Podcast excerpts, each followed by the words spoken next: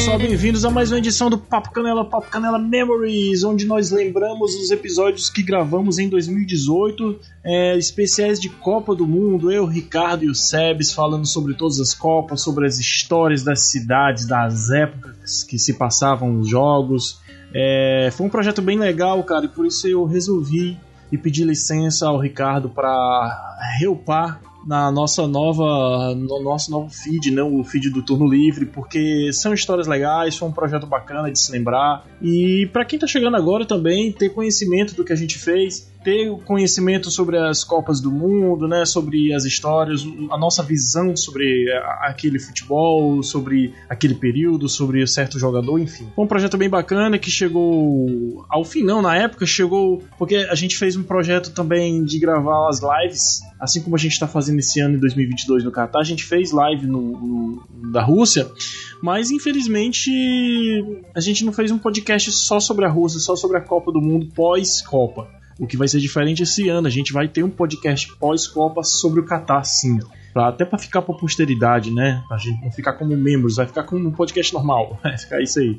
Enfim, espero que tenha se divertido com, a, com, os nossos especiais aí. Vai vir outros memories de outros, outros temas que a gente gravou, mas não de Copa do Mundo. E daqui a quatro anos a gente faz outro de Copa do Mundo, né? Que vai ser 2026, Estados Unidos é, México e Canadá e espero que seja mais interessante. Espero que seja com a mesma equipe também e mais gente para acompanhar, né? Vai ser bem legal, cara.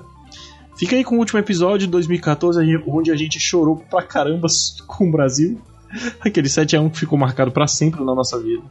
Valeu, galera. Falou, até mais. Tchau.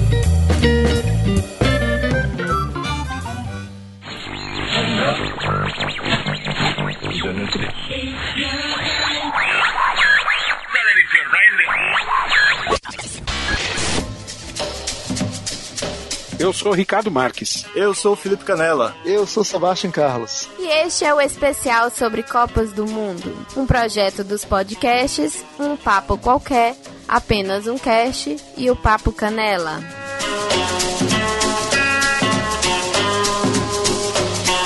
Este episódio, a Copa de 2014 no Brasil.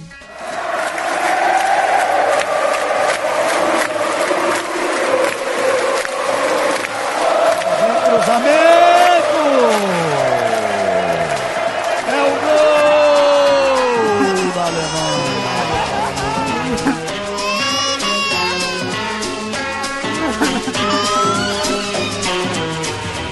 Papo Canela Podcast. Alô Brasil, alô Calcaia!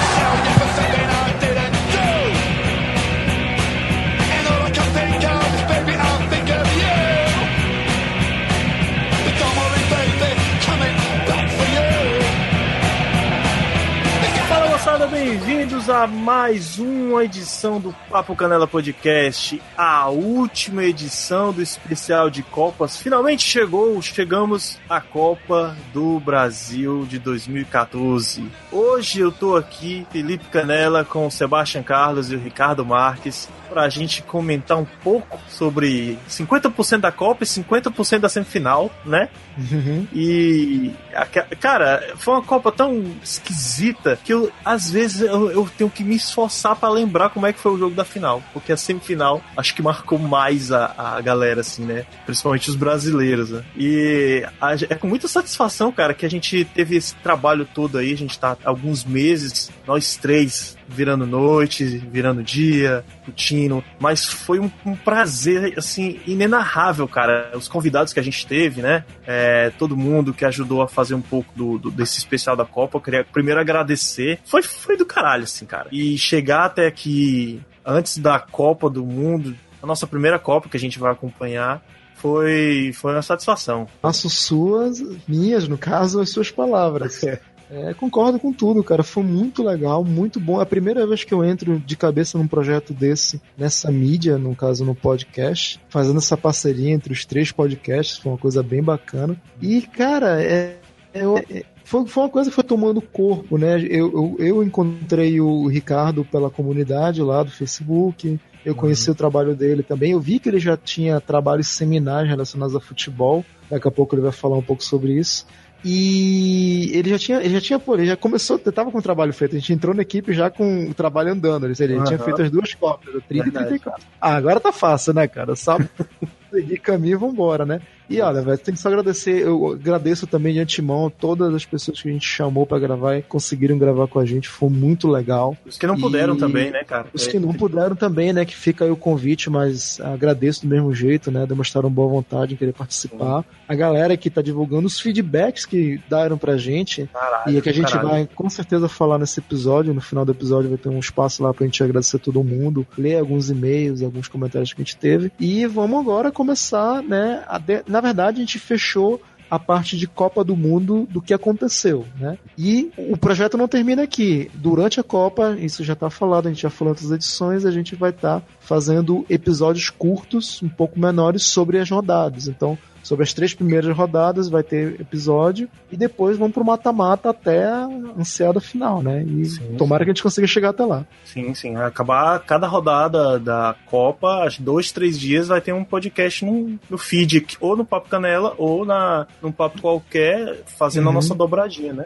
Não é isso. Ricardo? É isso. Olá, meninos. Olá, audiência. É, chegamos ao fim, né? Ao fim não, né? Mas chegamos a, a 2014, a última Copa. Nem eu imaginava que daria conta. Eu, eu, sinceramente, não da gente, né? Mas quando eu pensei no projeto lá no começo, final do ano passado, eu, eu imaginei, "Putz, será que eu vou dar conta disso sozinho? Precisava de pessoas bem intencionadas, tão malucas quanto eu, para que a gente pudesse tocar isso, fazer isso se realizar, né? E aí um dia encontrei o Sebs, depois um outro dia encontrei o Felipe, e aí nós tivemos uma afinidade tão grande, né? Faze- fizemos aí vários episódios a partir da Copa de 50 e depois não paramos mais, né? Sempre a nossa tabelinha lá no Papo Canela, hoje aqui no Papo Isso. Canela, né? Ou às vezes lá num blog qualquer.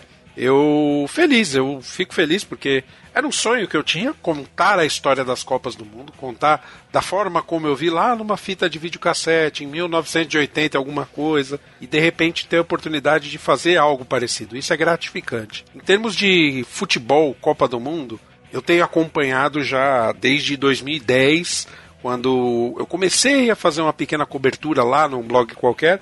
E em 2014 a gente criou a série Uma Copa Qualquer. E aí eu, Michel, o Júnior Ferreira, todos nós tivemos textos né, sobre o que aconteceu nessa Copa, tanto do lado de fora do campo, como também dentro de campo. E obviamente né, o baque de 7 a 1 foi grande, né? Foi grande demais. Eu confesso que eu perdi um pouco o rumo dos textos que eu publiquei na época. Tentei fazer alguma coisa, mas não consegui. O melhor texto que nós temos sobre isso é o Memento Mori, que é escrito pelo Michel. Tem uma série de textos lá. Basicamente, a gente tem textos por dia de, de rodada. Então, toda rodada que tinha, te- tinha texto fazendo um resumo lá de cada jogo. Depois, um apanhado geral da fase. E a mesma coisa para oitavas, quartas, semi, até a final. Que a gente vai fazer mais ou menos como podcast, né? É, a gente vai fazer algo parecido com o podcast. A gente vai fazer também lá no blog qualquer os textos, isso a gente vai já está combinado com os meninos.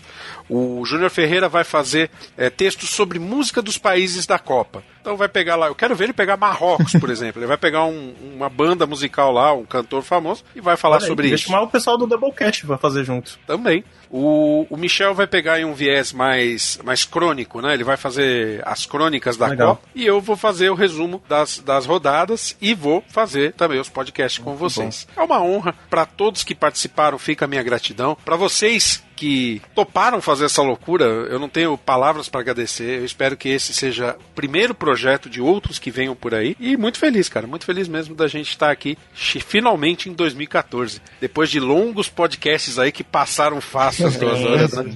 E quem não acompanhou a série, quem chegou agora em 2014, vá lá num papo qualquer, assina o feed deles lá e assina o Papo Canela também, se você chegou aqui de paraquedas, pra você acompanhar Copa a Copa na sequência, né? Como se fosse uma série da Netflix, né?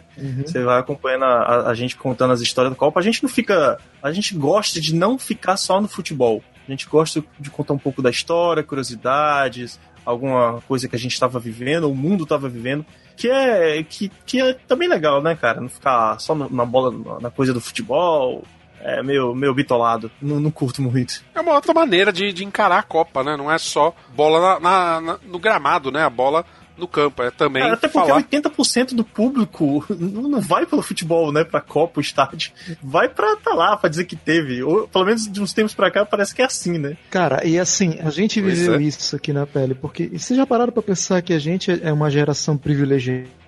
Porque quando foi a última Copa no Brasil? 50, cara. Quantas gerações de lá pra cá se passaram? Quanta gente que nasceu e morreu e não teve a mínima noção do que é ter uma Copa. Não vem falar de Copa América, que não é a mesma coisa, pois cara. Uma Copa do Mundo, o, o- sabe? Quando anunciaram a Copa do Mundo, que eu nem lembro, quando foi que anunciaram que o Brasil ganhou e essa sede? Quando foi? Vocês lembram?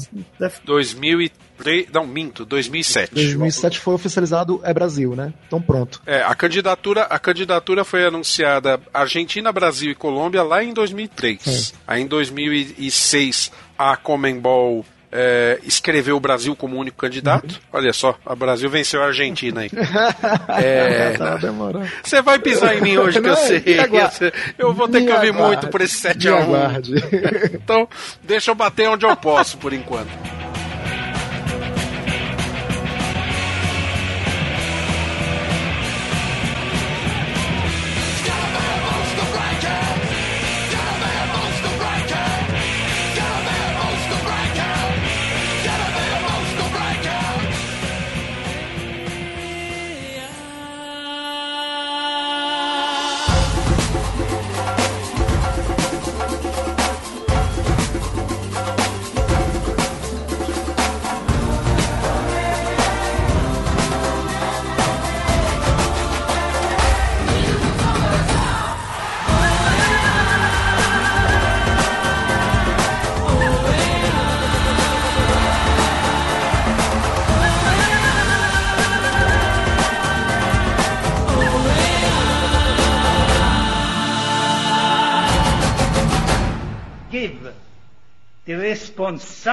Dar a responsabilidade, não só o direito, mas a responsabilidade de organizar a Copa Mundial da FIFA de Futebol de 2014 ao país Brasil.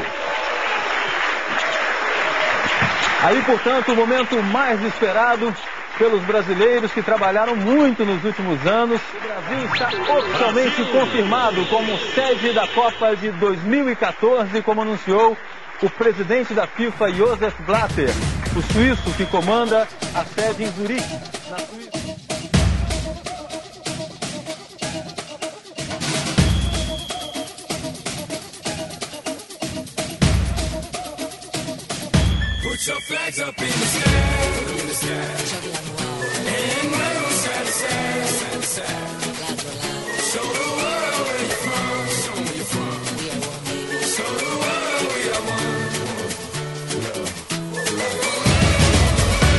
E aí depois, lá em 2007, a FIFA ratificou a escolha da Comembol, né? E mostrando, né, que Copa do Mundo, antes de tudo, é um grande negócio, né? Aqui no Brasil eles fizeram uma coisa muito arriscada do ponto de vista financeiro, do ponto de vista econômico, né? Eles criaram novos estádios. Vamos pegar toda uma estrutura, vamos construir estádio do zero, vamos construir estádio até onde não tem futebol como esporte É verdade. e vamos gastar dinheiro. Por quê? Nós vamos gerar emprego, nós vamos fazer o legado da Copa, nós vamos ter obras que vão unificar o Brasil. Eu lembro até hoje desse discurso. E, nossa, todo mundo acreditou. Aí quando o Brasil ganhou, foi nego com a bandeira lá no Cristo Redentor agitar a bandeira, 2014 é nosso, e por aí vai. Eu até queria pedir licença para vocês, tem um pequeno fragmento, é um parágrafo só, é, de um texto que eu escrevi lá na época, né? Vontade, vai lá. Para mim, são duas Copas. Uma já aconteceu e está em seu final. Perdemos feio. É a Copa do Mundo que acontece fora dos gramados. Aquela onde tivemos a oportunidade de usar um grande evento de repercussão mundial para impulsionar algumas coisas no país. As pessoas falam do tal padrão FIFA, mas comparar os gastos das Copas com gastos em setores como saúde e educação só tem efeito prático para cartolina de manifestação. De resto, é pura falácia. Tivemos a oportunidade de acelerar algumas obras importantes de infraestrutura, obras de mobilidade urbana, reorganizar aeroportos, criar investimentos em áreas como turismo e esporte. Enfim, teoricamente, organizar a Copa significaria deixar um legado de realizações que trouxesse alguma evolução social. Só que nada disso aconteceu. Eu escrevi isso antes da Copa do Mundo de 2014. Já são quatro anos. E é engraçado como o texto, esse trecho pelo menos, ele é tão Atual, né? presente ainda, ele é tão atual. Porque o que fizemos foi uma Copa do Mundo, uma Copa do Mundo bonita, o Maracanã. Perdeu um pouco do charme o Maracanã, assim. Pra mim, Maracanã tem que ter geral. Eu sou defensor dessa Mas- tese. mas, Tudo assim, bem que a geral já não É. existia, né? Mas, mas eu eu falo assim, do ponto de vista emocional, lógico, tem toda essa questão econômica que é importantíssima, a questão do, do Brasil como vitrine para o mundo. Não sei se vocês acompanharam, mais ou menos de 2000 e essa época mesmo, 2008, 2009 até a Copa do Mundo, o Brasil começou a ficar em, em vitrine para o mundo, não só para o futebol, para um monte de outras coisas. É, filmes, novelas, artistas, música. Música sempre foi, mas o restante, né, começou a ficar muito em voga. É que, na, na verdade, a gente começou a colher né, aquilo que a gente tentou fazer em termos de crescimento econômico. O Lula foi um, um privilegiado porque ele pegou um momento econômico tão bom para o Brasil, que as coisas estavam tão favoráveis, que tudo que ele fez deu certo. E vamos deixar claro aqui, eu não sou lulista nem petista, mas assim, ele pegou um bom legado, ele manteve o que funcionou e fez um endividamento público para garantir obras, para garantir é, dinheiro para a- a- o governo. Obviamente a coisa tinha como funcionar, só porque tendo dinheiro você faz as coisas Sim. funcionar. Só que o preço vem a longo prazo, né? E a gente está começando e só começando a pagar Pois esse é. preço. Aí, e- ma- e justamente isso, eu tenho esse ponto de vista que você falou muito bem, eu concordo com tudo, mas tem uma outra questão que eu queria puxar já pro lado humano. Por exemplo, eu, meu pai, por exemplo, meu pai, ele não assistiu a Copa do Mundo de 78, que ele era pobre. Ele não chegou a ver nenhum jogo, ele, o máximo que ele fazia, ele ficava na porta dos estádios. Tem que falar que, pra quem te conhece, sim, né? Teu pai é argentino e tu morava lá, né? Ah, Sim, sim, claro, claro, claro, lógico. Meu, meu pai é argentino e tal, 78, blá blá blá blá, blá, enfim. Só que quando chegou aqui no Brasil, e eu falei, cara, eu vou ver uma. Assim, primeiro eu não sabia se eu ia ver, se vai ser astronômico. E foi. Sim, E aí, quando anunciaram Manaus como uma das sedes, isso é uma pequena historinha que eu queria contar aqui. Manaus era. foi concorreu para a região norte como uma sede contra Belém, que é a rival histórica de Manaus em tudo, e com, coitado, é, Porto Velho, né? capital de, de Rondônia. Aliás, de, é, de, de Roraima. Não, de Rondônia, desculpa. Porto Velho é Rondônia. Porto Velho e Rondônia, exatamente. Foi pra final, no caso, Manaus e Belém. Mas assim, até o último minuto ninguém sabia, cara. Tinha uma festa armada, tem vídeos disso na internet, cara, no YouTube, de uma festa armada em Belém, a galera esperando o anúncio do Blatter, e a mesma coisa em Manaus. Cara, imagina a brochada quando anunciaram que ia ser Manaus. E assim, foi um. um- um- assim, para quem. Eu não sou desses, porque eu não tenho nada contra os paraenses, mas para quem curte essa rivalidade, uma tirada de sarro tão grande. E assim, um, um negócio, um ódio tão contido que os caras soltaram, porque tem toda uma parte histórica que eu não vou entrar em detalhes agora. Assim, e, e, basicamente Manaus entrou no mapa, né? E foi, acabou a Copa como uma das sedes mais queridas, né? A maioria das pessoas dos gringos, no caso, que foram lá acompanhar a Copa, gostaram muito da cidade e até recomendaram para votar e tal, tal. Tem uma série de polêmicas envolvendo isso. Mas quando eu digo do ponto de vista emocional, é justamente isso. Eu digo, caraca, eu posso falar pros meus netos, e eu tenho certeza que você pros meus netos, que até a geração dos meus netos não vai ter outra Copa aqui. Ou se tiver, não vai ser só no Brasil, vai ser compartilhado. Que, cara, eu vi uma Copa do Mundo, eu vi um jogo, eu consegui ir pra um jogo de Copa do Mundo, entendeu? Eu não sei vocês, vocês chegaram aí pra algum jogo ou não? É, eu, eu fui, cara, mas assim, eu, eu nem conto tanto, sabe? Porque foi, foi, foi um pouco frustrante pelo, pelo clima, pelo próprio jogo em si, que não era tão interessante. Que jogo Pelo o jogo que eu perdi, eu, eu fui pra Costa do Marfim, Grécia.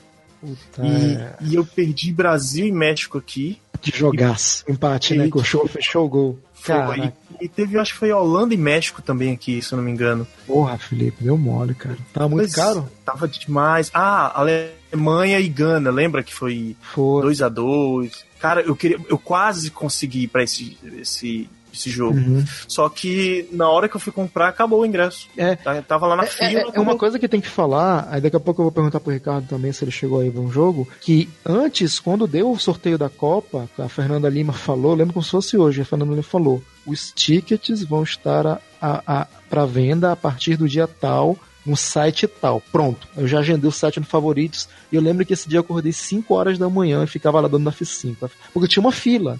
Aham. Não sei se você lembra, tinha uma fila pra você sim, entrar de espera. E eu falei, caralho, eu acho que eu não vou conseguir, não vou conseguir. Teve uma hora que eu consegui e a gente conseguiu comprar Itália e Inglaterra. E eu fui ver, fui ver, eu fui ver Olha. na- em Manaus, Itália e Inglaterra. 2x1 pra Itália, gol do Balotelli e do De Rossi, um golaço. Aham. E o outro gol do Stirling, eu acho que foi. Olha aí, E cara. contra a Inglaterra. E tu, Ricardo, chegou a ver um jogo, cara? Então, vocês sabem que eu moro relativamente próximo ao Arena É. Corinthians, né? Sim. Que, aliás, uma coisa que eu queria, queria dizer, né? Essa história de arena, né? Nós somos terra do campo, né? Do campo de futebol. Estádio, mas arena. Bom, enquanto vocês falavam aqui, eu fui procurar o meu, o meu ticket, né? Do, os ingressos para a Copa do Mundo da FIFA. Eu tinha ingressos. Tinha ingressos não, mas aquele lembra que tinha o sorteio e tudo mais? Você tinha que fazer. Eu tinha sido sorteado para o jogo da Holanda com o Chile aqui em São Paulo, lá no, no, no Itaquerão, Uhum. né? 360 reais cada, Senhora, cada cara, ingresso. sim. É isso mesmo. Então, ia sair 720 reais. E minha esposa tava grávida da Mariana. Ah, Aí, assim, entre 720 reais pra ver um jogo de futebol e 720 reais pra o enxoval da minha filha, as coisas que minha filha viesse a precisar, falou mais alto a família, né? Então, aí eu deixei de assistir o jogo, mas eu tinha, eu tinha, eu tenho até o boleto aqui até hoje, boleto gerado aqui pra pagar pra ver o jogo da Holanda com o Chile. tu guarda como recordação. Se maltrata. Tá guardado. Caralho. Pra guardar. Um dia eu quase fui pra um jogo da FIFA, um jogo da Copa do Mundo da Ah, FIFA. mas. Mas acabei não indo, né? 2000, dois- Caralho. Eu não fui. tem um projeto é, Uruguai e Argentina, né, cara? Pra quem sabe. 2030. É, de repente. É, é, é, porque a comemoração da primeira Copa do, dos- Porra, cara. vai ser com a candidatura é, dupla, né? Uruguai e. Argentina. Porra, vai Que ser foram os dois países que Parece fizeram que tripla, né? É, estão querendo que Parece o que Paraguai. tripla, o Paraguai também não, quer. Que não entra, não. Vai ser só Uruguai e Argentina. Vai ser, vai ser massa porque vai representar as duas primeiras lá, Uruguai e Cara, Argentina. vai ser muito foda. E se for, eu vou estar, sei lá, com quanto. Bom, não quero nem saber quantos anos eu tenho, mas eu vou dar um jeito de ir pra lá, cara. Eu quero ver esse jogo. Eu também. Se for, a gente faz uma inspeção e faz um podcast ao vivo lá na abertura Porra, do primeiro Lá, jogo. o Fechou? Gerocash, né? Só os velhinhos lá. A gente faz tudo bem. Nossa, 2030 eu vou estar com quase 60 aí. anos de idade.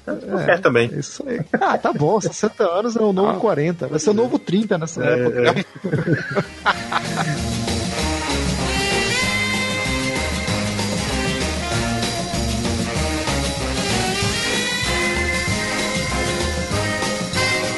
Então, mas a Copa do Mundo aqui no Brasil, cara, foi uma realização, é verdade. Nós somos privilegiados por ter um evento desse tamanho e logo em seguida uma Olimpíada, né, no, no país. Mas eu lembro quando eu estava na faculdade, é, isso foi em 96, Olimpíadas de Atenas. Eu lembro até hoje que eu estava conversando com alguns amigos. Atenas não, Atlanta. Atlanta. Atenas foi em 2000. 2000. Não, É verdade, é verdade. A- Te- Atenas foi 2004. Isso. 2004. Tem razão, desculpe. Enfim, estávamos conversando sobre a Olimpíada de Atenas, né? E aí surgiu, né? Falei, já pensou se um dia tivesse um evento aqui de no Brasil? Atlanta. E aí, Atlanta, 96. eu falei Atenas de novo, né? Eu tô com Atenas na cabeça. É, enfim, corrijam aí. É, Vamos fazer a, a- errata ao Aham. vivo, né? Quem estiver ouvindo, quando ouvir Atenas, sabe que é Atlanta. Em- seja como for, era o centenário das Olimpíadas, isso eu estava certo. Enfim, falavam da realização em Atlanta e eu, eu fui um dos defensores. Poxa, podia fazer aqui no Brasil e tudo mais, seria legal ter um evento desse tamanho. Imagina uma Copa do Mundo aqui no Brasil, país do futebol. Aí um amigo meu me jogou um balde de água gelada e falou: Cara, o Brasil não está pronto para ter um evento desse tamanho.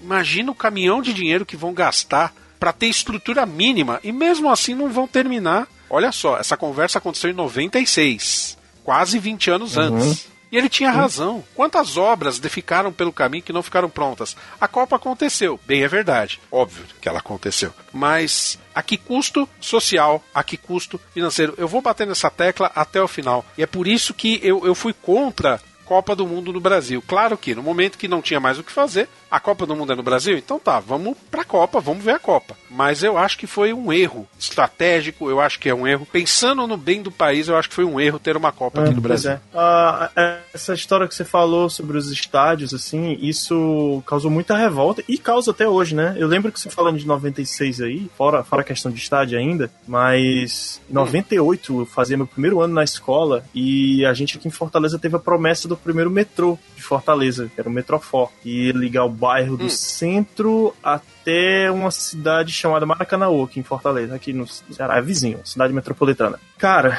esse trem, esse metrô tá sendo concluído ainda, de 98 pra cá, ou seja, tá 20 anos, passou a Copa, quando veio a Copa, pronto, agora o Metrofon vai sair e vão reestruturar tudo, sabe? E gente, eu tinha esperança, eu tinha esperança, porra, não é possível que as pessoas não tomem vergonha na cara e que dê um mínimo de estrutura para pra, as localidades, para a estrada, para sei lá, enfim, né? Principalmente pro transporte. Mas hum, a gente vê que não mudou muita coisa, assim.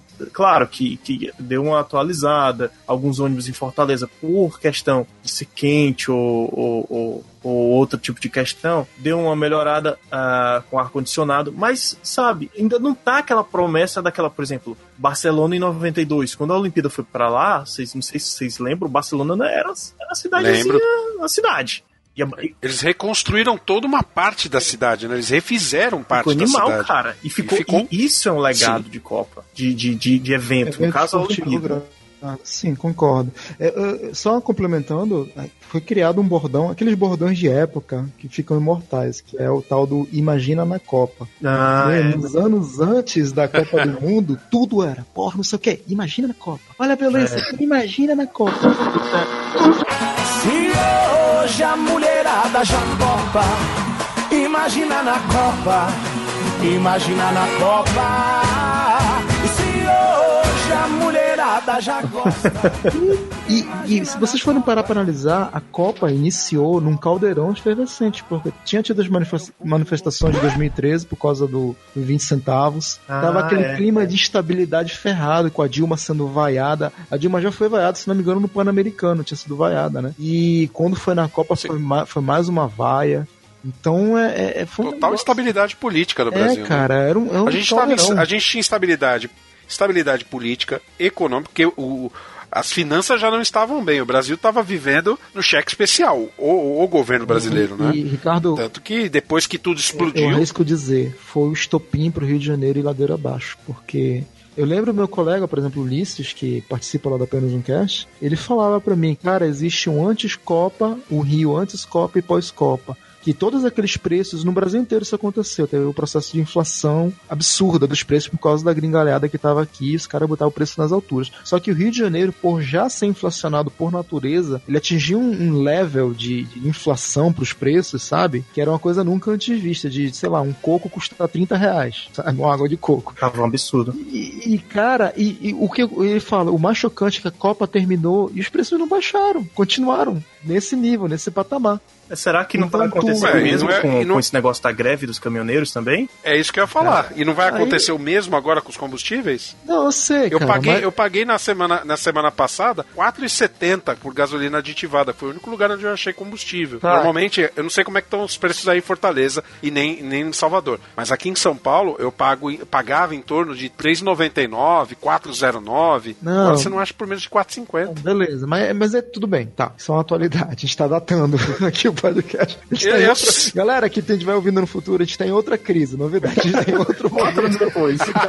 mais uma, né? De tantas, tantas que já passamos, é. já passamos por mais algumas, você está ouvindo sobre esta, né? É. Mas só para concluir o raciocínio, é, o que aconteceu com o Rio aconteceu com o Brasil de uma certa forma, né? O, Bra o Brasil se inflacionou por conta desses eventos. O Brasil ganhou é, valor agregado para, para vender. E aí, esse valor agregado desapareceu. Então, o que era barato, não era tão barato, ficou caro e continuou caro e as pessoas se acostumaram. O coco a 30 reais. Mas então, exemplo. mas a gente. Tá, eu lembro que, pelo ponto de vista também anímico, digamos assim, a gente tava com uma bola que, porra, é, era, era quase. É o que eu não vivi, né? Mas a galera que veio era quase um, um tipo uns anos 70 Brasil. Nossa, porque a gente tá com pressão, a gente tá com a Copa, a gente vai ter Olimpíada, porra, a gente é foda. Ah, depois terminou a Copa, man, ninguém segura esse país, vai decolar de vez. As promessas, as ideias, era tudo ali, cara. A gente tava. Lembra que teve a capa de uma revista americana, acho que é Newsweek, né? Do Cristo Redentor decolando. E depois teve uma da Economic ah? com ele caindo. É, é,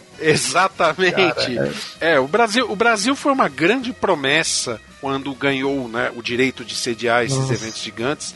Foi uma grande promessa quando, quando anunciou grandes investimentos, mas é assim, o que fizeram foi quebrar o Brasil, infelizmente. E aí, assim, ah, você está sendo partidário? Não, não estou sendo partidário, estou só analisando o que aconteceu. Isso, e acho que aconteceria se o PSDB tivesse lá também. Acho que não seria muito diferente a história. Eu concordo, Mas, concordo Concordo. Qualquer Não. partido, cara, Não. ia tomar partido.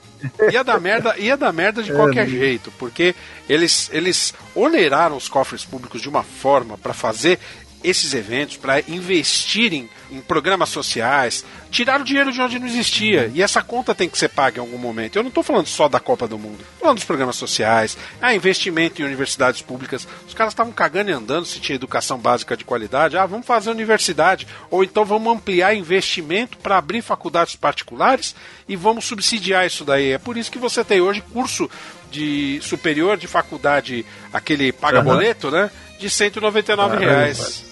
E vocês lembram da, da- do. Não, não vai ter Copa, lembra? Não vai ter Só- Copa. Não vai Nossa. ter Copa. Cara, é, é complicado, né? Papo Canela Podcast.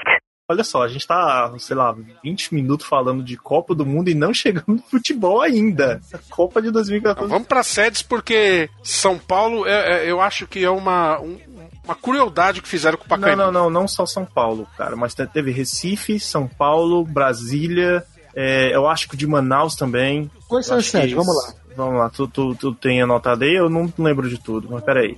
Eu tenho aqui. Diz aí. Eu tenho aqui, pode Diz aí, ir? pode? Vamos lá. Rio de Janeiro, Maracanã. Lá em Brasília, o Estádio Nacional, né? Que era o antigo Mané Uhum, Garrincha, né? Isso foi um absurdo, cara. Brasiliense jogar nesse estádio. Bom, Arena Corinthians em São Paulo. Fortaleza com o Castelão, que foi reformado. Foi reformado, ou reformado. construído? Tudo reformado. Reformado, né? Tá. Beira Rio, que ele foi reformado lá, É, lá isso aí até, até agora Arena- faz sentido menos de Brasília. Mas tudo bem, vai. Não, o do Corinthians O Corinthians- não faz é, também Corinthians sentido. não faz sentido Desculpe, também. eu sou, eu sou corintiano e, sinceramente, não faz sentido, ter E, e não é porque aquele eu, e não vem com essa conversa de que é São Paulino, não. O próprio corintiano tá dizendo isso. É porque a gente tá vendo que. Ah, é porque o presidente é corintiano. É presidente. É Mas verdade, é, é. verdade. Enfiaram o Corinthians numa dívida é, de Aham. décadas. Enfiaram no- o Corinthians numa dívida de décadas, uma dívida alta, pra fazer um estádio, sendo que, poxa, o Corinthians já estava acostumado ao Pacaembu. O Pacaembu é um estádio lindo. Quem foi, teve oportunidade de assistir jogo no Pacaembu, e eu Eu vi tive. jogo já no Pacaembu, é foda. Cara, é muito legal lá, com uma bela A, atmo- a reforma. atmosfera do Pacaembu é muito, muito boleira, digamos assim. Então, É, sabe? O, o problema é que ele é da prefeitura, né? Então, mas ele- ele é tombado pelo patrimônio histórico. Estado, eu acho, né? Não importa mas aí se ele é os da prefeitura os ou não. têm que pagar, cara, pra jogar. Esse é o problema. Mas sabe o- quanto é a taxa de uso do, do estádio? É 50 mil reais. Porra, então. É. Isso é dinheiro pra, 50 mil reais. pra evento de um Corinthians e São Paulo, isso é dinheiro de pinga. Uhum. Então, Bom, vai, continua os estádios aí. vamos lá. Depois eu falei da, do Beira Rio, né? Arena Pernambuco, que era novo, foi construído do zero. Não faz sentido, não faz sentido Não faz algum. sentido nenhum. Arena da Baixada. peraí, peraí, peraí, peraí, por que que não faz sentido? Porque tem três estádios grandes lá em Recife, cara. Tinha o estádio do Arruda, Ah. que é o do Santa Cruz. O estádio do Arruda é gigante. Só que a briga dos três times. Pra, pra quem, pra que, que tu ia dar o estádio? Pra, pra, pra quem tu- o governador ia dizer assim? Pra, pra quem que eu me faço bem e pra quem que eu, eu vou, eu vou me dar mal? Vamos construir um novo pra todo mundo. Porque, porque dá mais dinheiro para as construtoras. Desculpe, Eles- mas é. essa, essa era a visão da coisa. O que, que Exato. vai dar mais, o que, que vai gerar mais, mais verba? Demolir ou reformar? Demolir e construir, reformar ou construir do zero? Ah, qual é construir do zero? Então tá, vamos construir do zero. Era isso que É, eles pois fizeram. é, eles, na minha visão de leigo, tinha que ter dado pro Arruda, porque o Arruda é maior. Também Entendeu? pela É uma- questão é de área- tradição, né? É um estádio já de... É uma área central. Central, não sei se é central de Recife, mas é, é próximo ali, entendeu? É tudo. Sabe? E, e vão construir um estádio longe pra caceta. É como, como o pessoal que- do Rio de Janeiro lá que vai pro Engenhão, que reclama da distância, né? Uhum. Enfim. Bom, Bom, continuando. A Arena da Baixada, que foi, é o estádio do Atlético, que foi, foi reformado, né? Faz sentido. É, mas esse acho que foi reformado com verba própria, não foi? Ou eu tô enganado? Eu acho que teve uma parte da, da verba própria deles, porque o, o Atlético Paranaense eles têm uma política muito boa com, quanto isso.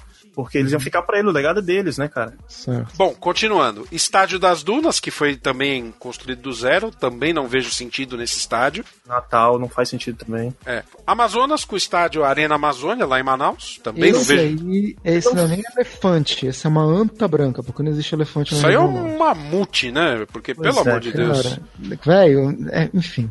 Não Tudo que faz já foi falar, podia ser falar. Até a Espinha já falou disso. Teve uma Outro que não, eu não vejo muito sentido, Arena Pantanal. A, a, É, a- a que Pantanal menos faz sentido, em todos. De Sabe, todos. sabe que, sabe que aparenta ser os caras da FIFA, primeiro que dizem que a FIFA nunca escolhia, é inédito escolher 12. Era no Aham. máximo, o ideal era 8 e no máximo 10. Isso. Parece que na África do Sul foram 10, né? Também Foram. teve muita politicagem, muita reclamação na época que não era pra ter sido 10, era pra ter sido 8. Beleza. Ah, por que, que no Brasil foram 12? Aí, não, o Brasil é um país continental, tem vários povos, desse, cada região é um país à parte, beleza. Deu a impressão, isso do ponto de vista de um leigo, ah, vamos pegar realmente todos os rincões do país. Então, quero um estádio.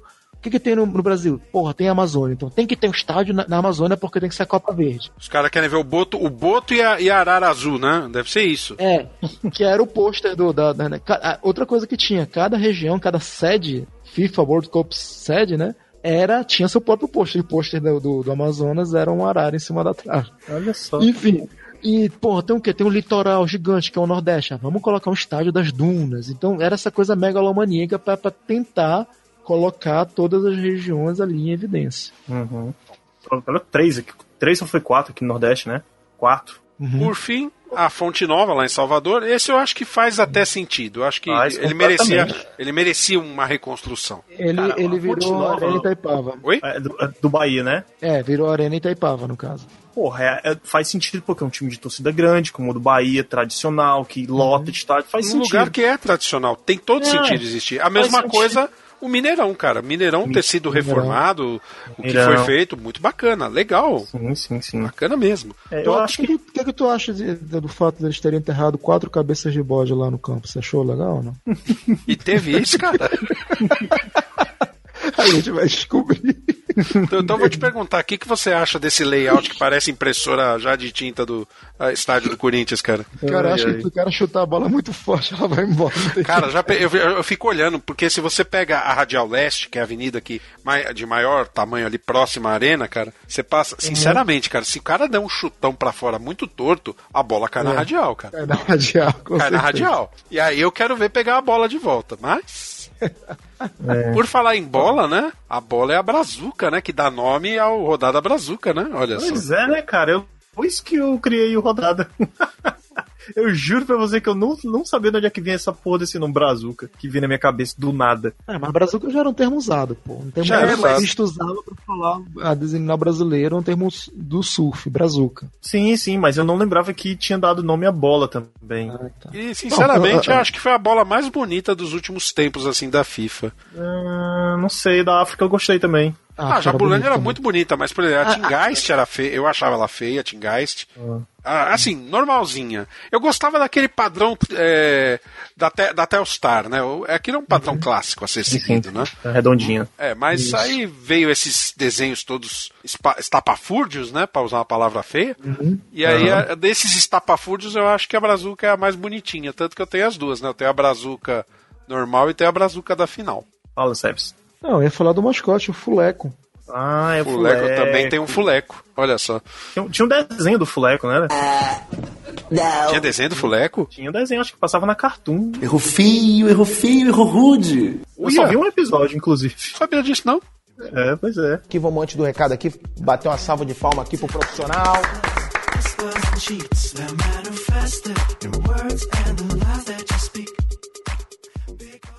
Papo Canela Podcast. Era um cômodo incômodo, sujo como dragão de cômodo, úmido. Eu, homem da casa, aos seis anos, mofo no canto, todo TV engodo, pronto pro lodo, tímido, porra, somos reis, mano. É, a- essa Copa foi, assim, de, de lá pra cá, ela se- meio que se tornou conhecida pra, como futebol de rico, né? O negócio ficou mais caro pra ir pro estádio hoje em dia, né? Depois da Copa, assim, tudo, tudo aumentou de preço. Você, vocês já até citaram o fato do Maracanã já não ter mais geral. Certo que alguns anos antes da Copa, mas era, era meio que o plano, né? Todo mundo sentadinho, pagando mais caro. É, padrão FIFA. É, é a posição da FIFA. A FIFA também não permite que tenha mais do que dois estádios na mesma cidade, né? No Brasil jamais eles permitiriam isso, né? Mas mesmo porque tem estádio pra caramba aqui, mas É. não- você não pode, por exemplo, cogitar. Hoje, por exemplo, nós temos aqui pelo menos dois estádios em condições de receber um evento de Copa do Mundo, né? Aqui no São Paulo, Arena Palmeiras e Arena Corinthians. São dois lindos estádios.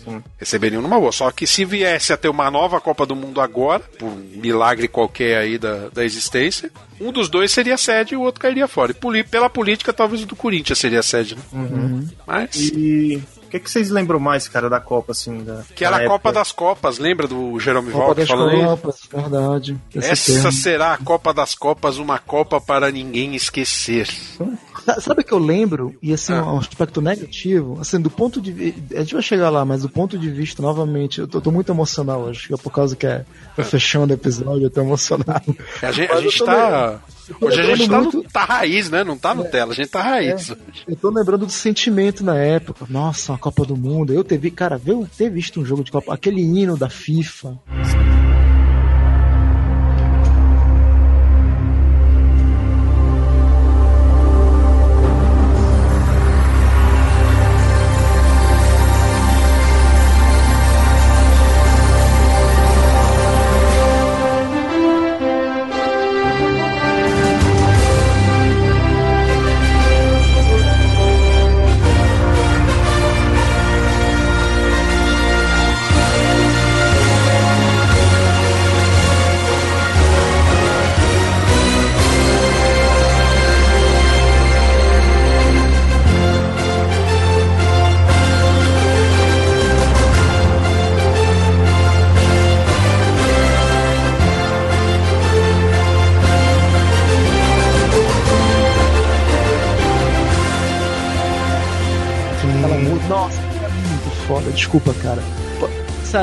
Ricardo, robô, robô, tem razão. A gente tá errado, mas eu me sinto sujo, mas eu me sinto sujo, mas feliz por ter visto essa merda. Que é um negócio, cara, que eu não esqueço, cara. É muito Aham. foda.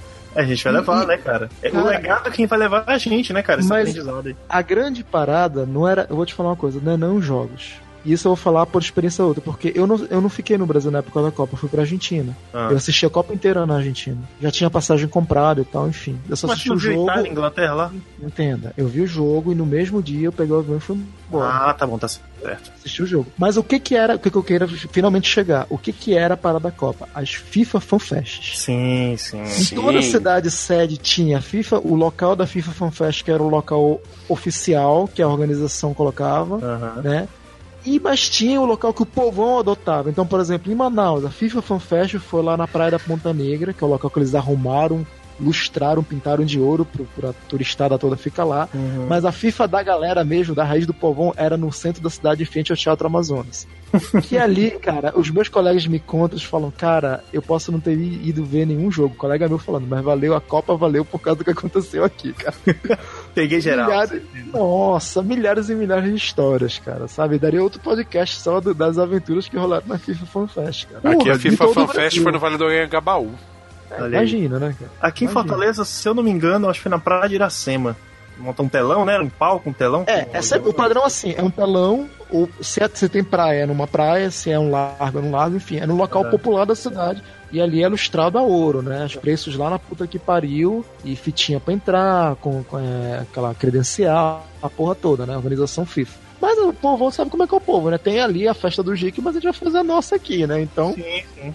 Por isso que eu digo, jogos, to- toda, sim, toda cidade tinha a- duas FIFA Fan Fests, a oficial e a da E a galera. oficiosa, né? Exatamente. E tinha, e tinha dentro do estádio também, na, o Arena, do lado, assim, antes dos jogos, tinha uma festinha lá, tinha uns DJ, tinha cerveja, entrega de fotos, essas coisas e tudo. Aqui em A São Copa Paulo era era ali, paulista, cara. Por exemplo, aqui em Salvador, eu acho que a FIFA Fan Fest foi na Barra, aqui no bairro onde eu moro, eu acho, não tô lembrado.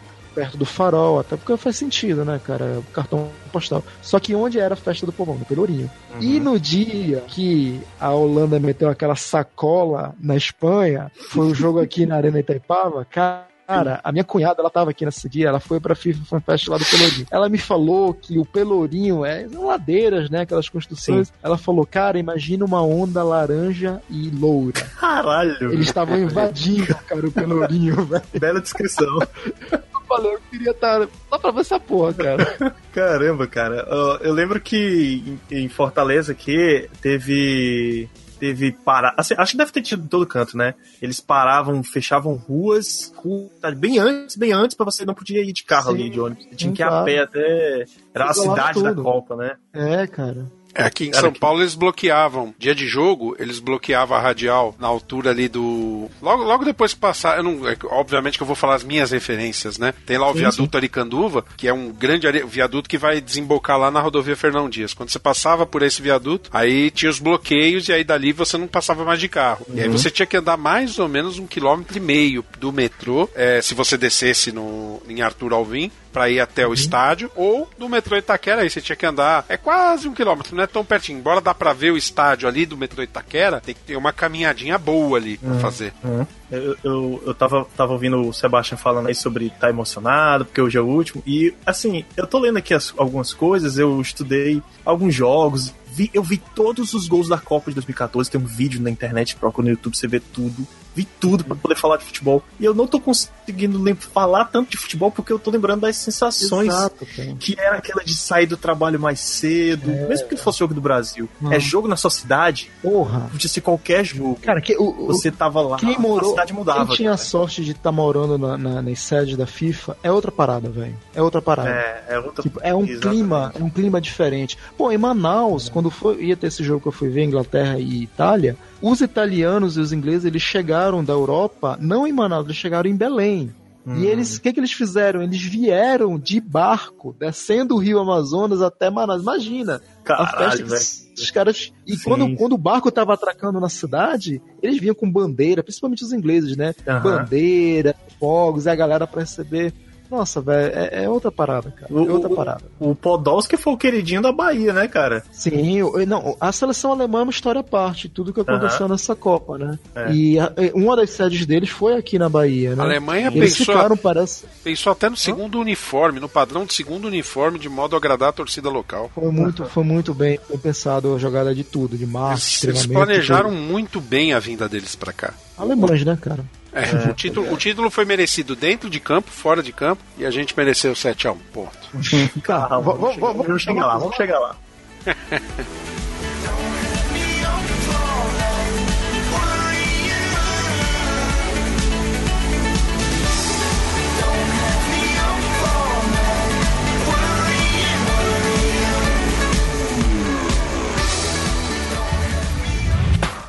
pra um playboy o que, que ele pensa da vida, sabe o que ele te diz?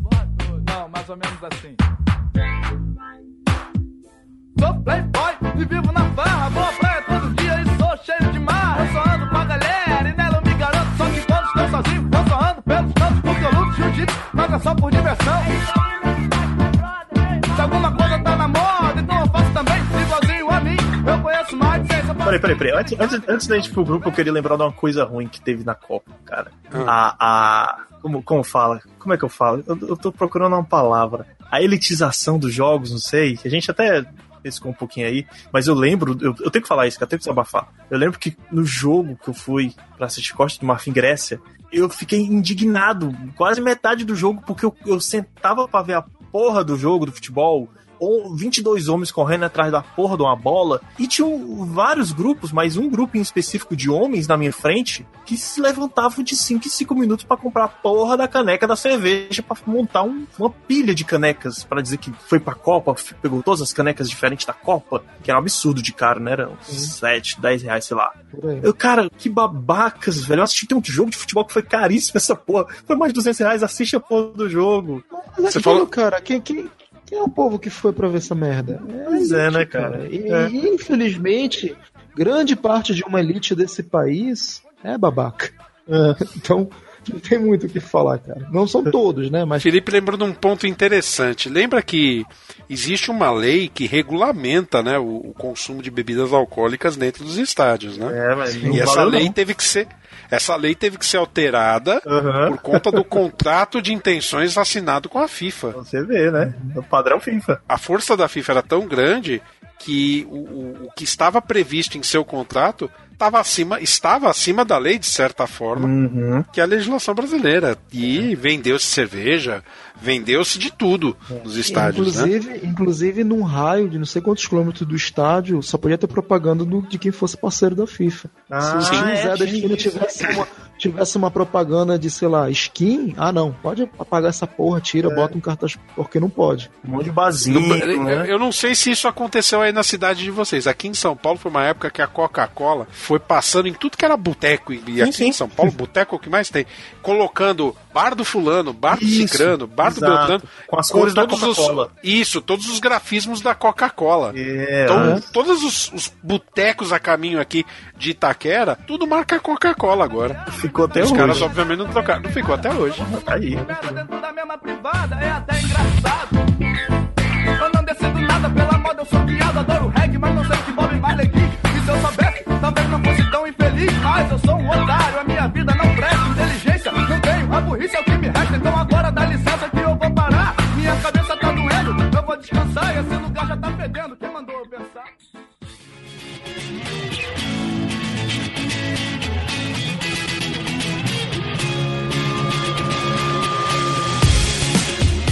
Bora, vamos, vamos, vamos pro futebol, vamos pros grupos da Copa do Mundo de 2014. Finalmente.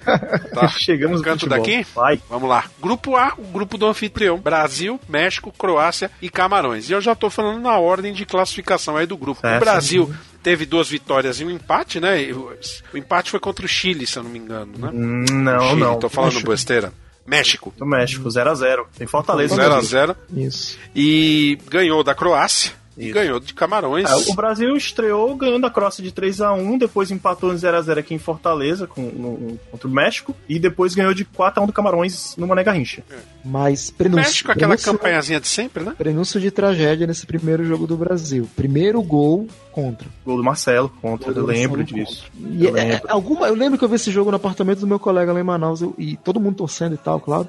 E eu falava, cara, isso é um mau, mau- é um mau prenúncio, um mau pressentimento, cara. Começar a Copa assim, cara. Eu pensei isso, mas não falei pra ninguém, te juro, não falei pra ninguém. Fiquei comigo. Depois o Brasil virou, jogando pra caralho. Oscar Hum. comendo a bola, mas ficou aquilo, sabe? Vai lá, o grupo B, o, Ricardo. Vamos lá. Grupo B. No grupo B a gente tem aí Holanda, o Chile, Espanha e Austrália. Já tô falando na ordem, a Espanha, Grupo forte, né? campeã mundial, um grupo forte, bem forte. E aí o Chile jogou muito nessa Copa, né? sim. A Espanha foi Chile- eliminada logo na primeira fase. O Chile do Sampaoli, tava, foi o, o Ah, verdade. técnico do Chile nessa Copa, que tava pegando tudo que a gente já falou nos outros, nos outros episódios, ele pegou a herança do Biel, se adaptou, Sim. aperfeiçoou, e o Chile tava numa fase foda nessa época, ainda não era campeão da Copa América, né? Mas já tava mostrando futebol foda, e eu já tava na Argentina quando eu vi o jogo que o Chile eliminou a Espanha. Foi, acho Ele- que. Foi o segundo jogo. 3 foi o a segundo- O caminho da Espanha já começou 2 a 0, complicado 2 a 0. quando, quando tomou aquele Esse 5x1 jogo da Holanda, mítico. né? Aqui em, Fortale... aqui em Salvador. Foi foda. Foi o primeiro jogo. 5 a 1. aquele gol do Van Persie. por Foi cima do doído. Eu, eu olhava, eu olhava, assisti, eu assisti esse jogo, assisti quase todos os jogos nessa, nessa época. E assim, Uhum. Nossa, Espanha não jogou, tic-tac inexistiu, né? E- Mas começou e aí- ganhando. Pênalti e o naturalizado lá, que tava até uma polêmica, que o Diego Costa ele é brasileiro naturalizado espanhol. Sim, Sergipano. E muitas vezes que ele pegava na bola era vaiado por causa disso. É. Mas tem isso, preconceito lá da Espanha, sempre tem isso. Ah. E ele vai ser atacante agora em 2018, viu? Não, ele era vaiado pelo povo brasileiro, por causa que ele é brasileiro. Brasil é um torcedor bairrista, né? Verdade, E negou ele jogar pelo escolher. Brasil. Sim, Isso, ele falou pela Espanha. Sim, sim, sim. Eu achava, eu, eu torci pra Holanda 2014, eu disse isso pode, e tá registrado no blog. Se você olhar nos meus textos, você vai ver lá que a minha torcida era pra, pra Holanda. É. E quando a Holanda ganhou da Espanha, eu falei, nossa, da forma como ganhou, eu falei, vai ser campeã. ser fácil, eu errei, né? é, eu errei, mas caramba, que jogo. O Robin E jogou também muito, contra- né? Também nesse jogo. É. Foi dois golaços. O Robin foi jogo foda, cara. Holanda e Chile também foi outro jogaço, né? Isso eu me arrependo de não ter ido. A Eu, Espanha. eu- eu vou falar uma coisa, essa primeira fase da Copa do Brasil é tipo, essa Copa vai ser foda. Porque era só jogão, só jogaço, só golaço, foi foda. Sim, sim. O, a Espanha que era atual campeã mundial 2010 e atual campeão da Europa 2012, né? Sim, tá doido, era ia com tudo. Bom, grupo C, Colômbia, né? Jogando bonito. Fez aí seus nove Revelação pontos, ganhou os, Copa. é, fez os três gols, né? Os três gols, os três jogos, ganhou os três jogos. Aí tudo bem que era um grupo com Grécia, Costa do Marfim e Japão, mas. É o jogo que eu fui. né? Vitória, toda vez que jogou, jogou de modo convincente. Eu não vi a Colômbia jogar mal essa primeira fase, mesmo com os adversários fracos. Que adversário fraco normalmente é mais retrancado, mais difícil de você partir para cima para marcar o gol. E a, e a Colômbia não. A Colômbia mostrou o futebol consistente desde o primeiro Ah, jogo. jogando Pelo menos foi o que eu vi. Se o Pelé falasse, olha, a Colômbia pode ser campeã, eu acreditaria no Pelé dessa vez. É. E aí vamos pro grupo D, esse grupo da surpresa, né, cara? Esse grupo foi doído, né? Porque Costa Rica em primeiro, aí vem Uruguai, e aí desclassificados Itália e Inglaterra. Cara, o jogo que o Sebs assistiu. Rapaz, você foi lá, você foi ser pé frio deles, né, Sebs? Não, então, esse grupo, o grupo D, é, é um grupo muito. É o grupo da morte, sem dúvida nenhuma. E todo mundo falou: Costa Rica, saco de pancada de longe. A briga vai ficar entre os três ali. E quem passa é Itália e Inglaterra. Só que, cara, é, eu não queria nem destacar tanto a Costa Rica, com o que ela fez é histórico, mas eu queria destacar o Uruguai. O Sim, Uruguai depois do que fizeram em começou- 2010, você tinha dúvidas de que eles faziam, iam fazer uma campanha boa? Mas, velho, olha esse grupo, cara. Sabe? Quando tu vê o Uruguai pesado, perdendo forte, de 3x1, de 3x1 pra Costa Rica, falou, cara, ele vai ser massacrado, ele vai estar com moral baixa, Uhum. vai vir, vai, vai pegar porrada da Inglaterra. Cara, o jogo do Uruguai contra a Inglaterra em São Paulo é um jogaço. Jogaço. Cara, o que o Luizito Soares faz naquele jogo, velho, e é emocionante. Acho que é, é, é muito disso também, cara. Eu tô falando muito de emoção, né? Esse episódio. Mas, cara, o que o Uruguai, o Uruguai, ele emocionou, sério, ele emocionou. Nesse jogo da Inglaterra ele foi foda, e no jogo com a Itália. Que aquele foi da mordida? Itália? Foi Natal. Foi Foi, Natal, foi da mordida. O, o narrador. Da mordida no aquele- o número 2, quem é? Não sei se é o Galvão Bueno, aquele outro cara que narra. É o. Porra, o Kleber Machado. Você tá maluco? O narrador foi o Luiz Roberto. O Kleber Machado, ele é foda, cara. Luiz Roberto. Se vocês puxarem aí no YouTube a narração dele no gol do Godin, puta, velho, até quem é gringo vai pagar pau, cara. Que ele fala, vai bater, não sei o que. É, quem bateu foi o Aston Ramirez, o meia, né? do- na época ele tava no Southampton. Ele Ah. cruzou. Jimenez vai pra boca do gol. Soares fica na segunda trave, levantamento. Olha o Godinho! Olha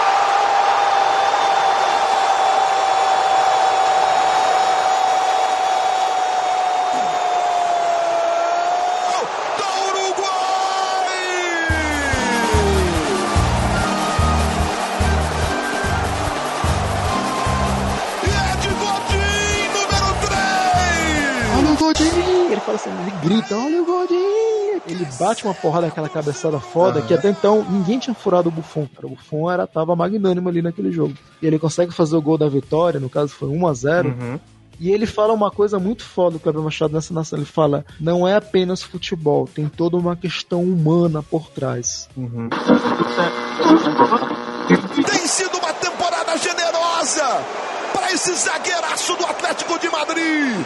Subiu e bonito, tocou pro canto esquerdo, meio de ombro, para vencer o gigante Buffon e para deixar o Uruguai a 10 minutos das oitavas de final da Copa do Mundo.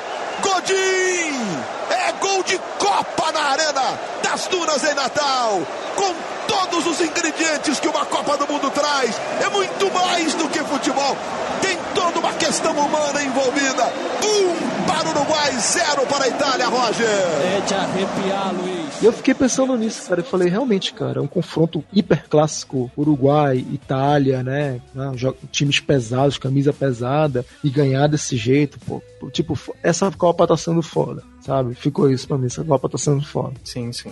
E é, a Costa Rica classificou para as oitavas e, e, e foi a que deu a vitrine pro Navas, né, cara? O Navas, o goleiro da Costa Rica, foi contratado pelo Real Madrid posteriormente. Exatamente. Papo Canela Podcast. Gente, vocês não sabem o que eu lembrei agora.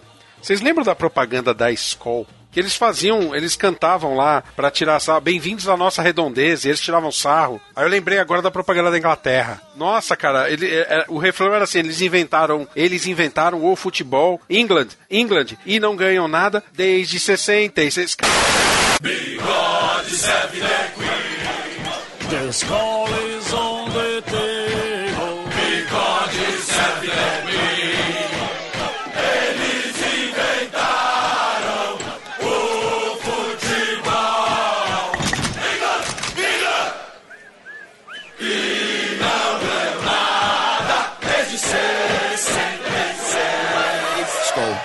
66. Skol, bem-vindo à nossa redondeza. Chá comigo. Se for dirigir, não bebo. Isso é sensacional, cara. Caramba. Ah, eu lembrei disso agora, cara. Eu tava olhando aqui. Caralho. lembrei disso agora.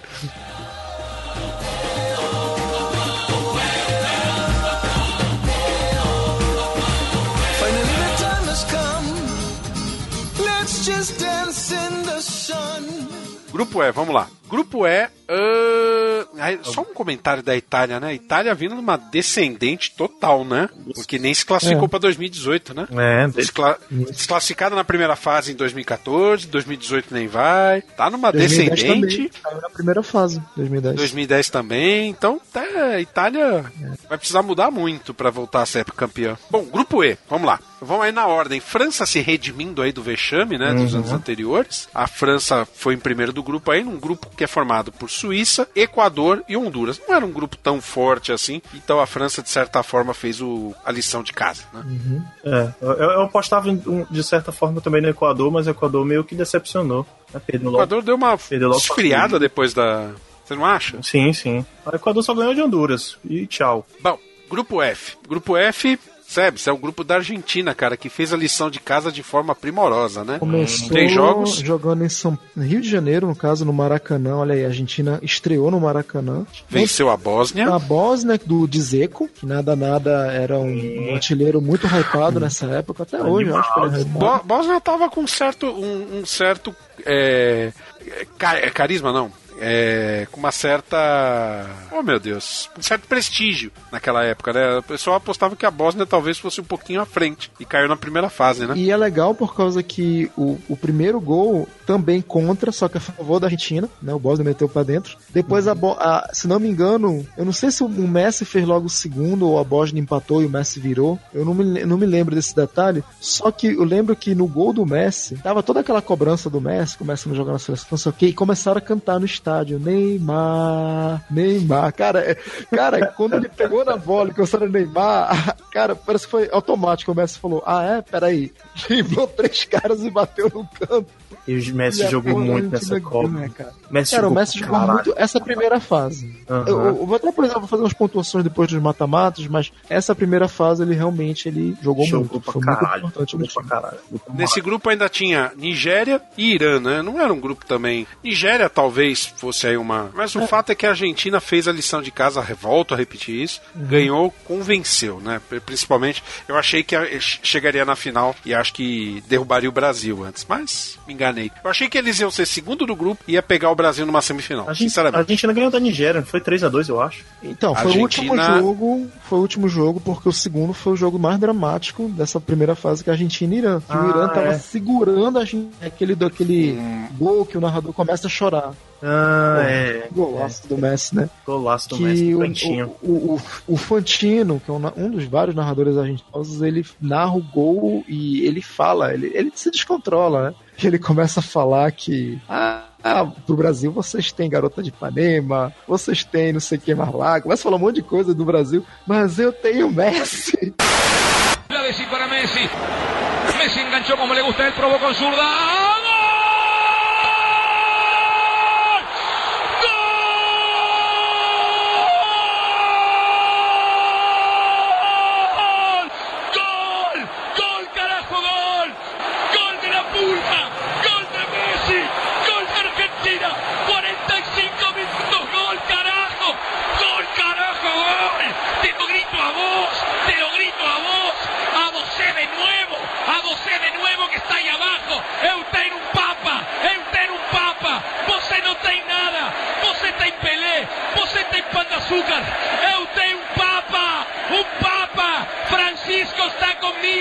Francisco está comigo desde o Vaticano. Eu tenho um papa, tenho um papa e tenho a Messi, tenho um papa e tenho a Messi. Vení con lo que quiera, tírame la garota de Ipanema, tírame Copacabana, tírame Pelé. Tengo a Messi, tengo a Francisco, 46, Lionel se enchufó, Lionel se enchufó. A veces la gente merece tener su fe recompensada. A veces la gente se merece más. Y lo hizo Lionel. Y estoy llorando, carajo. Y no me importa una mierda. Porque ganamos. Y las cosas ahora serán de otra manera. Gracias Pulga. Gracias Messi. Gracias Argentina. Carajo! eu tenho, né? E ele fala também, eu tenho o Papa. O Papa tinha sido eleito Papa, o Papa, o Francisco, Saiu a né? fumaça branca lá. Em 2013, ou É. seja, um ano antes da Copa. Então tava toda ainda aquela, aquela coisa, nossa, Papa argentino, latino-americano e tal. E ele lá, eu tenho, eu tenho o Papa, eu tenho o Papa, e tenho Messi. E foi um golaço. Teve até um meme na Argentina, cara, que era assim, um diálogo, né? Que era assim, um, um- um- um suposto diálogo assim, um cara falando assim pro Messi, um jogador da Argentina em campo falando pro Messi. Falou assim, Messi, é o Messi, que é? Estamos chegando em 90 a 0 a 0 Ah, tá, pô, cara, esqueci, foi mal, toma aí, gol. Ele fazia o Dizendo que o Messi só acordava no final do, do, do, do jogo pra poder fazer gol. Ele era tão desligado que ele não tava É. nele falando. Muito bom, muito bom. Eu sou a voz do Gogol e recomendo Papo Canela Podcast. Grupo G. Grupo G. Antes de, antes de falar dos times do Grupo G, eu quero falar uma palavra só. Bem feito. Portugal foi desclassificado, bem feito. Alemanha, Estados Unidos, Portugal e Gana. Por que Alemanha ódio de Portugal, assim? Por que que Não, não é ódio, é bem feito. Porque empatar pros esta com os Estados Unidos. Pô, mas Estados Unidos hum, não tá mais brincando, não, cara. Ah! Não, cara, Estados Unidos tá, Ah. tá, tá, tá virando uma potência lá na América do Norte. Mas po- posso te falar uma coisa? Esse jogo meus colegas foram ver. Ah. Eles me falaram que quem mudou esse jogo era pra ser vitória dos Estados Unidos. Quem empatou esse jogo foi Cristiano Ronaldo, mas ele não fez gol. Quem empatou foi ele como técnico dentro do campo. Uhum. Que ele mandou, se não me engano, o cara que fez o Coxinha ou outro, um outro ponta lá de Portugal Moreno, não lembro qual o nome agora. Cortinho, uau! Não, né? Coxinha lateral, era um outro lá. Que o Cristiano Ronaldo, quando tava 2 anos pros Estados Unidos, o Cristiano Ronaldo chamou ele no canto, falou cara a cara, pontou o dedo nele e falou: Você vai pra lá que eu vou botar a bola ali. Ele foi lá, botou a bola no cara e o cara fez o. Você vê. Então ele disse que a, a, a culpa do empate de Portugal, quem fez o, o Portugal empatar foi o Cristiano Ronaldo. Então, eu- é, Portugal, assim, por- no papel, Portugal era mais time. Pelo menos Sim, no papel. Uhum. Então, conseguiu só um empate, cara. Então, só ganhou de Gana. Tudo bem, perdeu pra Alemanha? Vá lá, aceitável. Mas, Não, caramba. 4x0. Uma lavada. Não, mas é, hoje, em retrospecto, perder pro campeão mundial por só 4x0, teve time que perdeu por mais. Mas, pô, mas peraí, né? Também, né, cara? Não. O. Se vamos falar de números, vamos falar de números grandes. Mas, Mas enfim. Portugal tinha, tinha, tinha o melhor do mundo na época, né? Ou não? Cristiano Ronaldo não era o melhor Sim, do mundo? Cristiano Ronaldo era o melhor Uhum. do mundo. E teve, Então. teve uma. Não sei se vocês lembram, teve um- uma crise com a seleção de Gana, né? Que eles queriam receber em dinheiro vivo o que Ah, foi é. prometido. Quase que eles não vinham, né? Lembra? Não, Uhum. é no, no- dentro da concentração. Até, até eles exigiram. câmeras eles recebendo um dinheiro lá no hotel, né? Exato, pra poder jogar. E isso foi uma coisa muito feia, né? Na minha opinião, foi uma coisa muito desportiva. Ah, Mas acho que acontece isso nos bastidores, é que a gente não vê. Aí, como a gente viu, a gente agora, pô. Mas é que da forma como foi escancarado é dose, né? É, mas. Mas enfim, a Alemanha, curiosamente, teve um empate contra a Gana, justamente Gana, né? Engraçado. o jogo daqui de Fortaleza, 2x2. Estados Unidos se classificou também, e aí, mérito dos Estados Unidos que jogou bola a ponto de conseguir arrancar o empate com Portugal, Uhum. perder só de 1 a 0 dos- da Alemanha, Alemanha. porque o que desclassificou Portugal foi o saldo de gols no final Sim, das contas, né? Então, era pro se os Estados Unidos tivesse levado uma sacolada e Portugal tivesse feito uma goleada em cima de Gana, talvez Portugal tivesse ido. Então, por isso que eu falo bem feito. Sim. Só por isso. Vai, grupo H. Grupo H. E aí acho que chegamos ao cavalo paraguaio, né? Bélgica, Argélia, Rússia, Coreia do Sul. Cara, Falaram tanto. Cavalo Paraguai é o Brasil, cara, essa Copa. Não tem como. Não, O Brasil sabe por que não dá pra colocar? Não, cara. Não dá pra colocar como cavalo paraguaio por, pelo seguinte, o Brasil chegou até as finais. É. Ah, decisão em terceiro lugar, mas chegou até as finais. Ah, então, tá. o cavalo paraguaio é aquele cara que é aquele time que promete muito e não chega em lugar nenhum. O Brasil Concordo. chegou no quarto colocação. A- a- aos A trancos Bélgica, né? a Bélgica tá honrando bem o manto do cavalo paraguaio nessa Copa. A Bélgica chegou com o status de seremos campeões ou seremos um dos finalistas. É, pô, pô, Felipe, ótima geração belga, Felipe. Como é que tu vai esquecer disso, cara? E tá, e tá chegando assim também, viu? Essa 18? Tá chegando, Tá chegando de novo. É. Ah, tá chegando de novo pra belga. 2018. Essa Enfim, aí. eu, eu acho que Bélgica é o manto do cavalo paraguaio 2014. Tudo bem, tudo bem. Concordo, concordo. Bom, temos a Argélia que, olha só, foi para a segunda fase e deixou de fora a Rússia, que é a sede da 2018, e a Coreia do Sul, né, que não fede nem cheira já há algum tempo. Sim. Cara, que grupo aleatório da porra, né? É. Argélia, Rússia, Coreia do Sul, Bélgica, sei lá. É o que Muito sobrou, bem. né? Pegou a raspa do tacho e... A Xepa, toma, tá aí. É. Mas seja como for, a Bélgica fez a lição de casa e ficou em primeiro com três jogos, três, vi- vitórias, né? A Argélia, Exatamente. uma vitória, um empate e uma derrota. E aí a Rússia perdeu dois jogos, cara. A Rússia. Nossa, tudo bem, perdeu pra Bélgica, aceitável, empatou com a Coreia do Sul. É, não merecia também, né? A Rússia é horrível. A Rússia Não é merecia. Tá bom. Vamos lá. Bom, oitavas de final. Oitavas de final, Oit- dia 28 de junho, a gente teve dois jogos, né? Brasil e Chile no Mineirão e Colômbia e Uruguai na, no Maracanã. Esse jogo Colômbia e Uruguai foi bonito, viu? Pô, o, o Rames Rodrigues destruiu o Uruguai, cara. O gol mais bonito da Copa e a polêmica por causa que foi o jogo onde o Luizito estava suspenso por causa da mordida lá contra a Itália. Ah, e verdade. todos os uruguaios dizem que foi manipulação da FIFA O quê? pra O que que porque terem tirado ele, porque não era pra tirar, que não sei o quê. Que papapá, Porra, o cara mordeu o cara, velho. Sim, mas entenda, Felipe. Latino-americano, sudaca. Sudaca é foda. Entendeu? Chato, né? A sorte que ele perdeu para outro sudaca, né? Que Colômbia não é tanto sudaca, né? Colômbia é- tem mais um swingado, né? É mais, tá, a Colômbia tá mais pro Brasil do que pra sudaca. Sim, sim. Futebol até o povo é muito parecido com o povo brasileiro. E ganhou bem pra caralho. Botou o Uruguai na roda e ganhou mesmo. É, e o Brasil contra o Chile quase não ganha, né? Cara, ele empatou, Cara, teve bola Vocês lembram trave. desse jogo? Lembro? O Brasil, esse pra jogo. variar, não tinha lateral, né? Uhum. Não tinha nem lateral direito nem lateral esquerdo. Aliás, o Brasil tinha lateral direito. Qual, qual era a base da seleção? A gente não falou da base da seleção brasileira. Vocês lembram a base aí? Cara, é, é- é um- é um time. Se parar pra pensar, é um time que tem Davi Luiz, cara. Um time que tem Davi Luiz não tem base. Peraí, peraí, peraí, peraí, peraí. Davi Luiz tava jogando bem nessa época. Tava jogando tava? pra caralho, velho. Tava um Eu não gosto do. Davi Luiz, cara. Não, mas não não- é. tua, cara. Tu tem que ver o momento. É. cara. Deixa eu ser torcedor, vai. Deixa eu falar uma coisa. Pode ser. Ah. Nesse, nesse jogo, eu tava voltando da Argentina, de Buenos Aires. eu- Eu passei a primeira fase inteira em Buenos Aires e eu já tava na hora de volta. Falei, bom, vou assistir o mata-mata no Brasil, né? No caso. Hum. Uhum. E eu tava no aeroporto, na sala de embarque, tinha atrasado o voo, e de um lado tinha o quê, o quê, o quê? Grupo Ah. de brasileiros na cafeteria Hum. vendo o jogo, o jogo do Chile e do Brasil, e do outro lado, grupo de chilenos, cara. Caramba. Cara, foi foda. O- os Isso, brasileiros não foram provocar os chilenos, cara. Uma- Cara, eu adorei essa porra, porque eu acho que os chilenos tomem tudo no cu. Mas enfim, cara, foi foda, velho. Porque começou, eu, eu, assim, quando eu tava no hall, ainda antes de entrar na sala de embarque, tava ainda no primeiro ou segundo tempo, tinha sido empate. Aham. Gol do. de quem? De um zagueiro, foi do Thiago, né?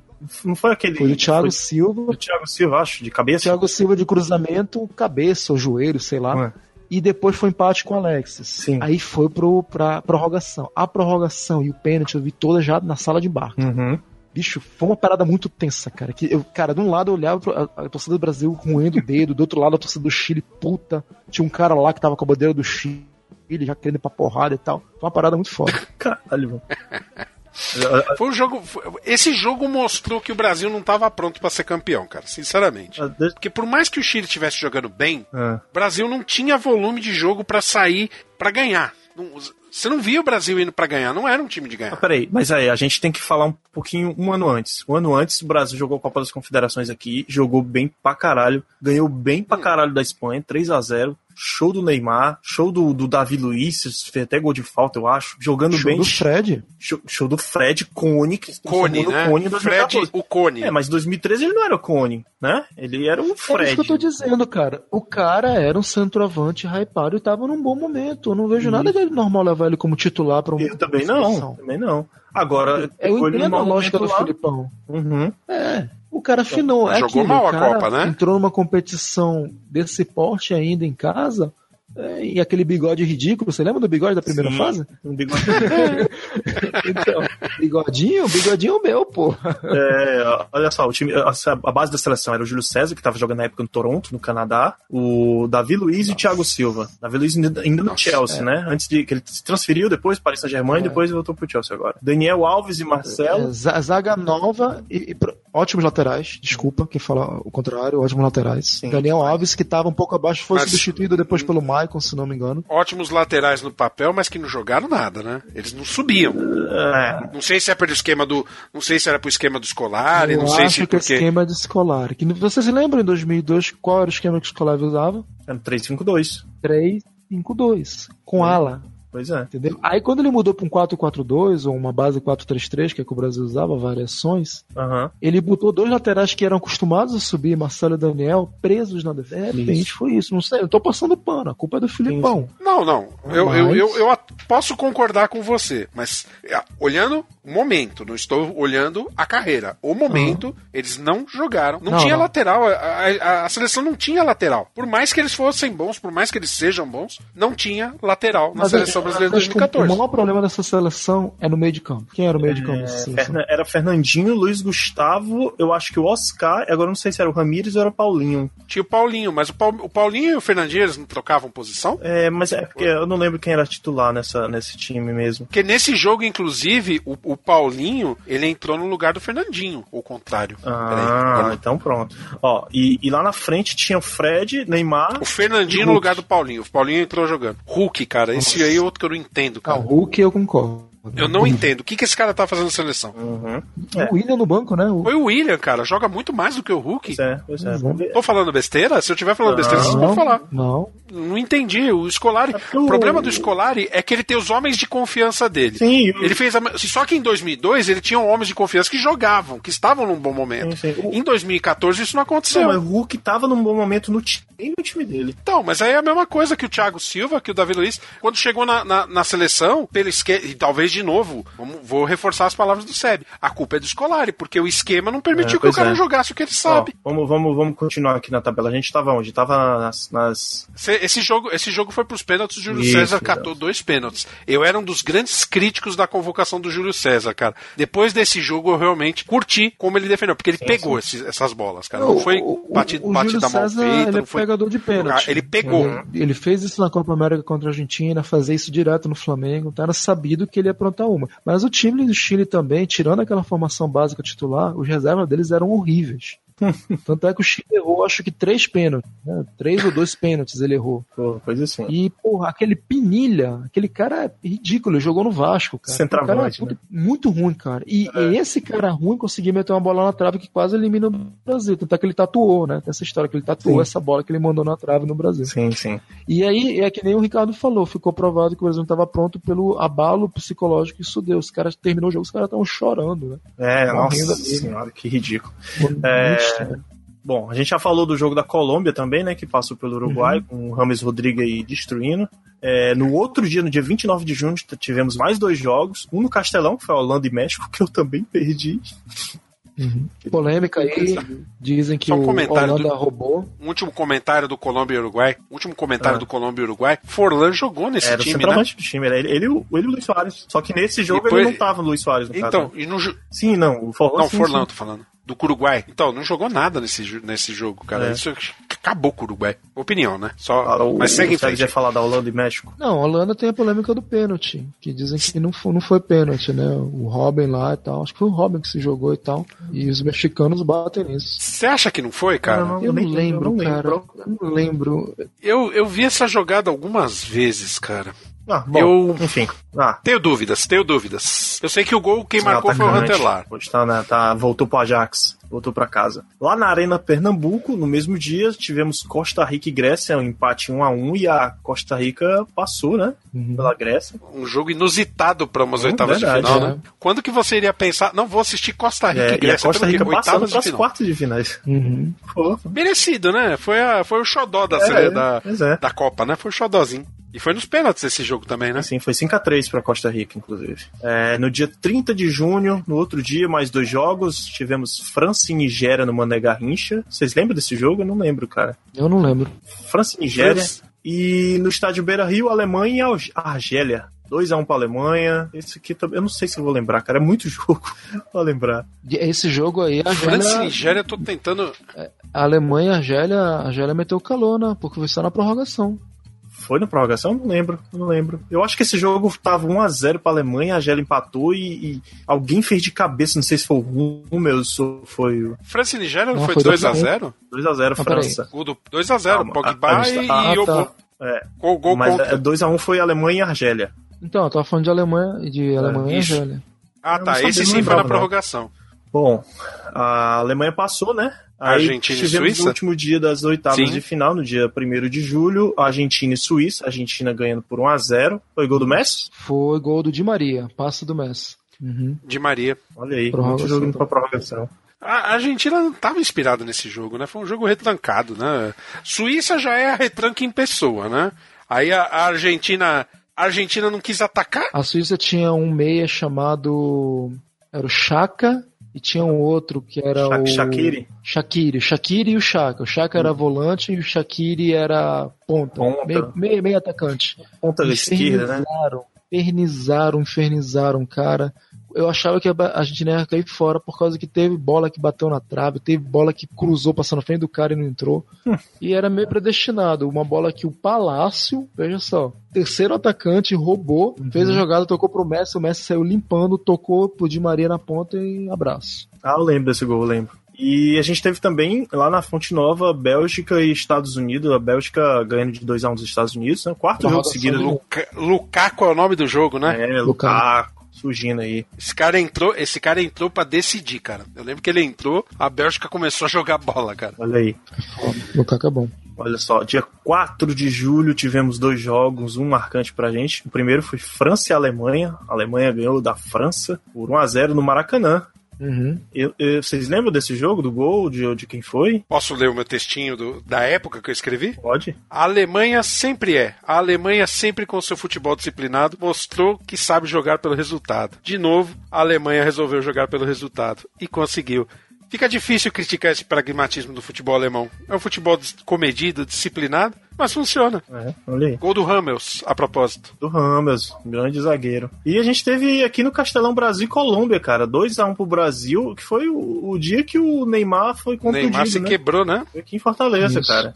Ele levou a, a Zuniga, né, do lateral? Zuniga que jogava no Cautio. Acho que É. jogava no Napoli. Era no Napoli que ele jogava? Acho que era no Nápoles, sim. É, dá uma joelhada na, na coluna. A coluna, A cara. França tinha algum jogador de renome, voltando um pouquinho na Alemanha e França, assim? Tinha alguém que. Benzema? Benzema, Ribéry. Ribéry... Não sei se o Pogba já tava. Não, não, Ribéry não foi pra Copa, não. Ribéry não foi pra Copa, machucou. Ah, não foi pra Copa, não? Ah, é verdade, ele machucou. Eu lembro do Benzema. Eu lembro do Benzema, direitinho. O, o- aquele grandão lá, o Giroud, ele foi, foi até escolhido o mais bonito da Copa. Ah, nossa.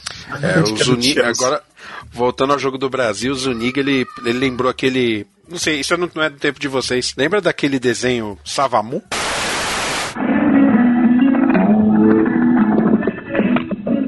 Quem se julgar da natureza o rei, o dono e senhor das tempestades, joga sem muita certeza contra deuses e demônios.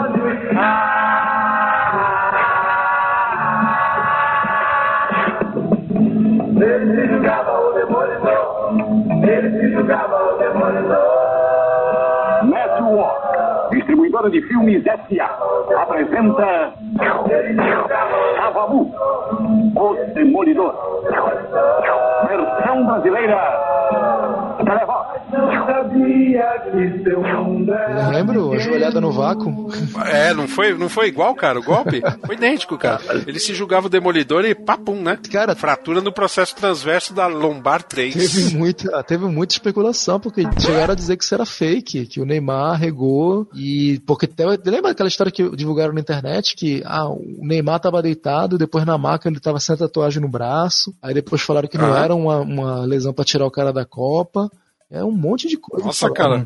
Eu- Você lembra? Vocês lembram de ter visto jogar? Foi uma voadora. É, ele, ele tá, é aquilo, é, ele tá- a galera analisando o lance, você vai O pular. lance foi feio, Não, né? quando você pula, você vai numa certa transversal, o zagueiro faz muito isso e goleiro também. Pra você ter uma certa estabilidade no voo, você tem que abrir as pernas. Você não pode pular de perna fechada, porque senão qualquer vento te derruba. E quando você tá indo pra frente, é meio que natural você, né, botar o joelho pra frente. Então, dizem que o, o, o Zuniga tava olhando pro céu, não tava olhando pro Neymar, tava olhando pro céu tentando pegar a bola de cabeça. com o Zuniga. E o Neymar tava no meio, enfim, bateu na costa do Neymar e aleijou o menino, tirou da Copa. Aleijou o menino. É. Só, Só, só que depois teve também toda a polêmica por causa que no jogo anterior, que o dois jogos atrás, na primeira rodada, o Soares tinha sido excluído da Copa e até do futebol durante um bom tempo por causa da mordida e estavam querendo uma punição similar a essa para o Zuniga. Teve isso também. O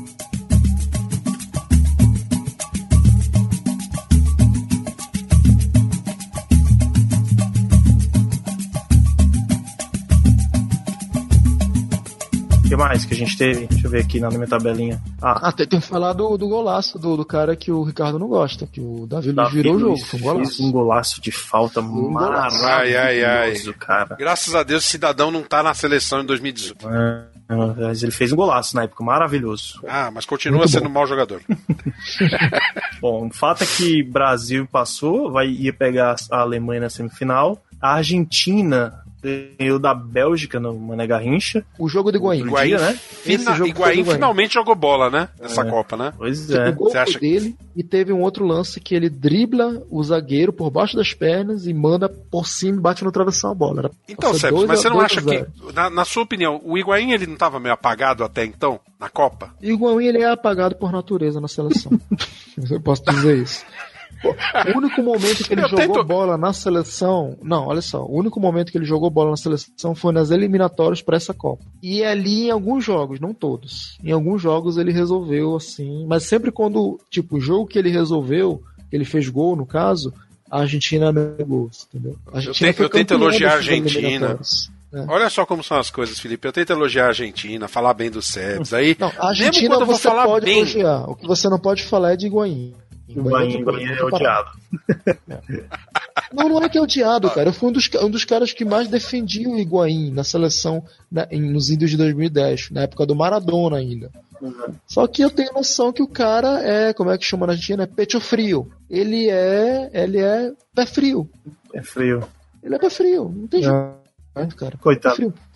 Bom, a gente teve, te- teve na Fonte Nova Holanda e Costa Rica, que foi aquele jogo que o Cru, que era o terceiro goleiro da, da Holanda, entrou só pra pegar pênalti e pegou. aquilo foi sensacional, cara. Eu lembro que os narradores na época diziam assim, eles, pô, isso aí tira a autoestima do jogador que é, que é o goleiro titular que tá aí pra pegar, tira, né? Era o Silensen, né? O goleiro, não era? Era o Silas, goleiro É. do Ajax na época. Aí o Cru, que era o goleiro do, do Newcastle, acho que ainda é hoje, né, do goleiro do Newcastle, foi lá e pegou dois pênaltis, inclusive. E tirou a Costa Rica, a no- nosso mascote. É, tadinho. Eu adorei, porque eu tava torcendo pra Holanda, continuei torcendo pra Holanda. Bom. Eu achei muito legal, cara. Eu achei, nossa, eu lembro que eu escrevi esse texto, eu escrevi o texto desse jogo com um sorriso no rosto, cara. Uhum. E ainda falei, eu lembro que eu fiz assim, eu nunca saberei o resultado se o Silensen ficasse no jogo, mas eu sei o que aconteceu com o Cru no gol. Muito bom. Cara, É. eu tava muito inspirado aquele dia. É, que coisa que na próxima rodada você chorou duas vezes, né? É um pouco. Vamos falar primeiro. Um pouco. Vamos falar primeiro da Sim, em Holanda, a segunda semifinal, a primeira já tinha acontecido. Lá na Arena Corinthians, foi 0 a 0 o jogo e pênaltis, né? É, vamos lá. Primeira coisa, jogo do Mascherano, Ah. que era pra ter sido 1x0 o gol do Robin. O Mascherano, ali no finalzinho do segundo tempo da prorrogação, não tô lembrado, ele se joga além do que ele pode, ele tira aquela bola que o, que o Robin já tinha batido cruzado, já tirando até o Romero. Ele consegue tirar a bola com o Caralho, da chuteira. E ele fala, isso foi, isso foi notícia na época, que ele teve uma distensão no ânus. Ele rasgou o cu. naquela, naquela. Literalmente, ele rasgou o cu, porque ele esticou tanto que deu uma fissura, ele fala depois. Caralho, E ele conseguiu tirar a bola. Desculpa, engasguei aqui, desculpa. E, cara, e foi pra pênalti, cara, pra, coitado, pra tristeza do Ricardo, né? Que Não esperava que vinha pela frente, mas enfim. Aham. Cara, na verdade ele já, Já sabia, sabia, né, que esse já- jogo foi depois. depois. Mas enfim, mas aqui, no nosso contexto, né? Cara, a Argentina, ela, ela, ela é a, a segunda seleção em Copas do Mundo que é, tem, como é que chama? Aproveitamento em pênalti. A primeira a Alemanha. Uhum. Então, ela foi pra pênalti. O Romero, até então, ele era aquele goleiro de cumprir tabela. Não era muito bom embaixo das traves, inclusive até fazer umas pífias, rebatia muita bola. Ah, cara. Tanto é que quando o Romero, o Mascherano, que era o capitão espiritual daquele time, não tinha abraçadeira, mas ele era o capitão, ele que mandava no time. No, quando foi pra pênalti, ele pega o Romero, isso mostra direitinho na televisão argentina, e faz a leitura labial, ele fala assim, ele pega no rosto do, do Romero e fala, hoje você se torna herói. Falar pro Uhum. Romero. E vai lá, primeiro pênalti, zagueiro vai bater, né? Vlar, se não me engano.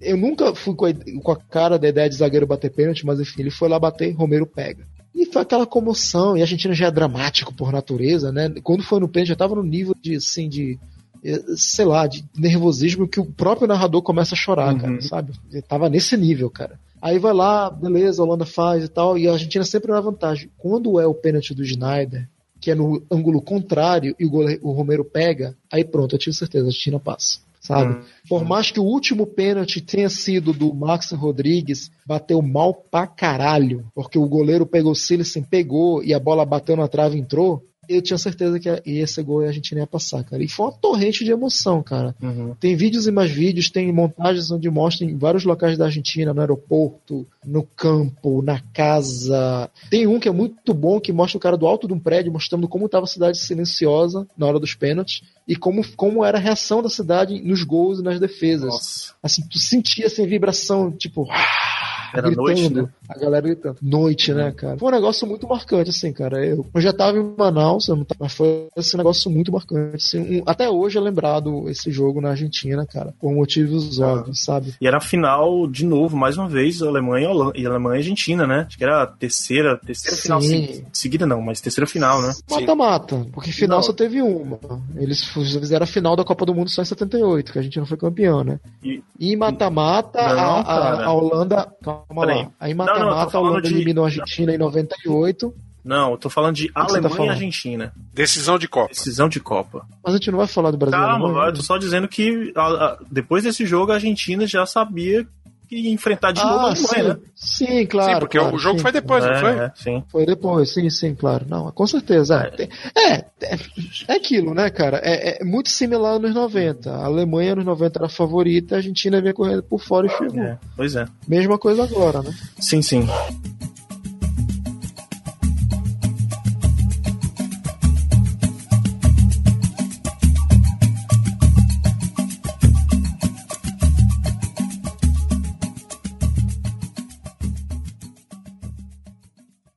Ritual foi de confiança. Rostos pintados de quem acredita. O hino cantado com força. Em mais uma tarde que se esperava seria de alegria. Mas logo aos 10 minutos, a empolgação deu lugar ao choque, à surpresa. Não acabou ainda. Não acabou ainda.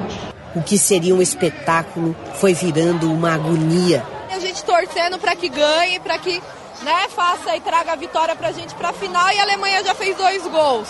Mas a gente é brasileiro. Três. Três! Acabou de fazer o terceiro. Ai, eu não acredito. Ah, eu já tô sem voz! 4 a 0 eu... Nossa, já é sem condição! Inconsolável, o menino de Brasília tentava entender.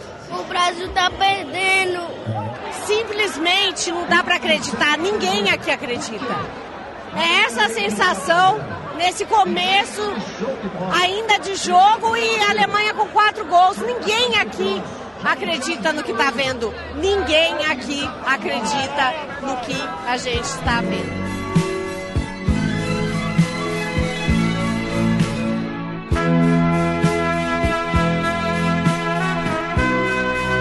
Bom, vamos lá ao Um lá o fatídico, famoso maracanaço, né? Não, não, Mineiraço. Foi no Mineirão. É verdade. É. Foi, foi- foi o novo maracanaço que aconteceu em Minas Gerais. Mineirão, dia Desculpa. 8 de julho de 2014, às 17 horas, foi a hora da morte. E isso, isso é o tipo de coisa, tipo 11 de setembro. Onde você tava nesse dia? O que você tá fazendo nesse lá? Estava aqui em casa assistindo o jogo com a minha esposa, que já estava barrigudinha, aguardando a Mariana. Eu E aí? tava em casa, na cama, com a minha esposa também. Minha filha tá. Eu tava lá de boa, só esperando pra ver. Na, o que eu te falar uma coisa? Na real, eu tava com medo do caralho que fosse Brasil e Argentina na final. Porque eu não ia ter onde enquanto-. Ah, Porque, Nesse cara, pequeno tempo que a gente tá falando do jogo, já tava uns 2 a 0 pra Alemanha. Nesse tempo aqui que a gente tá falando, né? Uhum. Mas, gente, o que, que aconteceu nesse jogo, hein? Cara, é, eu acho que essa- essas formas, as pessoas fazerem piada com essa derrota era uma forma de. de, de uma, uma proteção con- contra. contra. contra contra tudo que vinha, né? De todo mundo, né? Principalmente dos argentinos que estavam na semifinal no dia posterior, né, cara? Que poderia ser campeão aqui no Brasil. Imagina, imagina só a Argentina ganhando aqui no Brasil, depois do Brasil ter levado de 7 a 1 cara. Isso é um cagaço, Ia ser- né, cara? Ia ser uma zoação eterna. Ó, eu sou, obrigado, eu sou obrigado a fazer a autocitação, não tem jeito. Porque eu lembro que eu tava. Eu assisti o jogo com o laptop no colo, porque eu já ia mais ou menos resenhando o jogo enquanto assistia, né? Uhum. Depois só fazia os ajustes e postava. E eu lembro que eu tava resenhando o texto do, do, do jogo do Brasil e Alemanha. E não deu tempo, porque fez um gol, logo em seguida fez outro. Falei, como assim fez outro? E aí depois outro gol. Falei, meu o Deus. Eu falei, o que que tá acontecendo? É o tal aí do eu escrevi o apagão, seguinte. né? Dos 23 É. aos 29, né? Famoso apagão. Aí eu, eu escrevi o seguinte: talvez eu esteja, aspas, né? Talvez eu esteja sendo cruel ao usar o chavão. Eu não disse, mas convenhamos, perder por massacrantes 7 a 1 para a Alemanha. A única explicação é que em campo só havia uma seleção, a alemã. O Brasil estava morto em campo, e tudo que nos resta é compor uma oração em honra ao falecido. E essa oração a gente chama de hacking. Cara, desculpas tem várias. Ah, o Neymar não estava, o Thiago Silva não estava. O Thiago Silva tinha sido suspenso, né? Era. É. Então, aí falaram, né? Ah, o apagão, os 20 minutos que custaram caro ao Brasil. Mas assim, a Alemanha jogou aquele futebol total, que não deu brecha. O Brasil, de novo, eu volto àquela tese, não tínhamos lateral. A Alemanha subia em bloco. Não tinha como defender. Uhum. Sabe, os gols foram consequências do esquema tático falho do Brasil. Eu acho que, que o negócio pegou mesmo a, a partir do segundo gol. Porque o primeiro gol, ok, o segundo, beleza, mas de- depois que saiu o terceiro, que eles. Acho que foi até a narração do Galvão novo. Acho que no terceiro ali o bicho pegou. Porque. Nossa, era assim, gol da Argentina, daqui a pouco gol da, da Argentina, não, da Alemanha. Nossa, cara. Mas era quase Argentina. É, né? Era quase Argentina. é, Era, era- ele já tava. Depois do terceiro, meio que anestesiou. Foi o Bach foi no terceiro e depois meio que anestesiou. Mas lembre-se, o Brasil começou atacando. A primeira bola ofensiva nesse jogo foi do Brasil. Sim, sim. Entendeu? Eu- E a Alemanha tava muito, muito, muito fechada no seu campo e tava respeitando muito o Brasil. Primeiro ela falou, Mas até Brasil- tem uma crônica famosa do Mauro César Pereira, aquele, aquele jornalista da ESPN, que é Uhum. dito que ele é muito ranzinza, né? Não torce pra seleção brasileira, né? Muitos consideram um chato de galochas, Uhum. né? Mas na época ele falou, ele falou assim: a Alemanha esperou o Brasil e falou, faça seu jogo. Aí quando o Brasil fez o jogo dele, ela falou: é esse teu jogo? ah, então para lá que agora eu vou fazer o meu. Entendeu? Pois é. Muito bom. Aconteceu. Ele fala, ele Brasil não isso, tinha meio de campo pra criar jogada. Brasil não tinha lateral pra subir pro ataque pra retornar pra fazer cobertura. Cara, Cara, eles subiram. Olha, Eles velho, subiram e assim, marcaram. Marcaram um, dois, três, quatro, cinco. E aí depois Eu- lá eu no segundo botaria- tempo foi só show, Mas né? eu botaria na conta exclusiva do, do Luiz Felipe, nem tanto dos jogadores. Aliás, Eu nada botaria dos na- jogadores.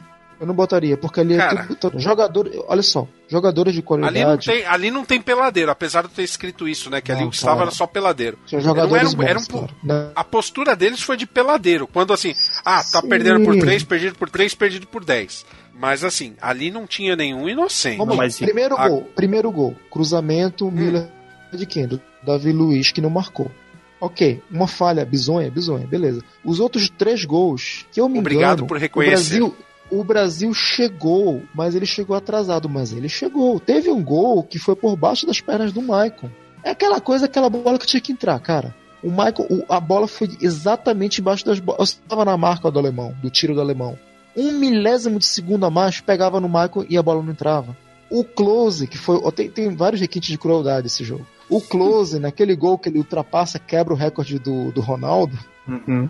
ele errou o primeiro chute. Uhum. Um centroavante de elite não erra um primeiro chute na cara do gol. Desculpa, não erra. Ele acertou por causa que a bola rebateu e foi pra, porra, foi pra frente dele. Puta que pariu também, né, cara? Aí também, na frente dele não tem como ele errar. Mas, porra, ele errou o primeiro chute, sabe? O outro, qual foi o outro, o outro, o terceiro ou quarto gol? Cruzamento. Do Cross lá passou de fora. por baixo das pernas. Olha só, passou por baixo da perna do meio-campo. O meio-campo tava na marca, passou por baixo da perna. Hum. Errado, errado, mas o Cross bateu de fora da área. Ele não entrou na área, ele bateu de fora da área.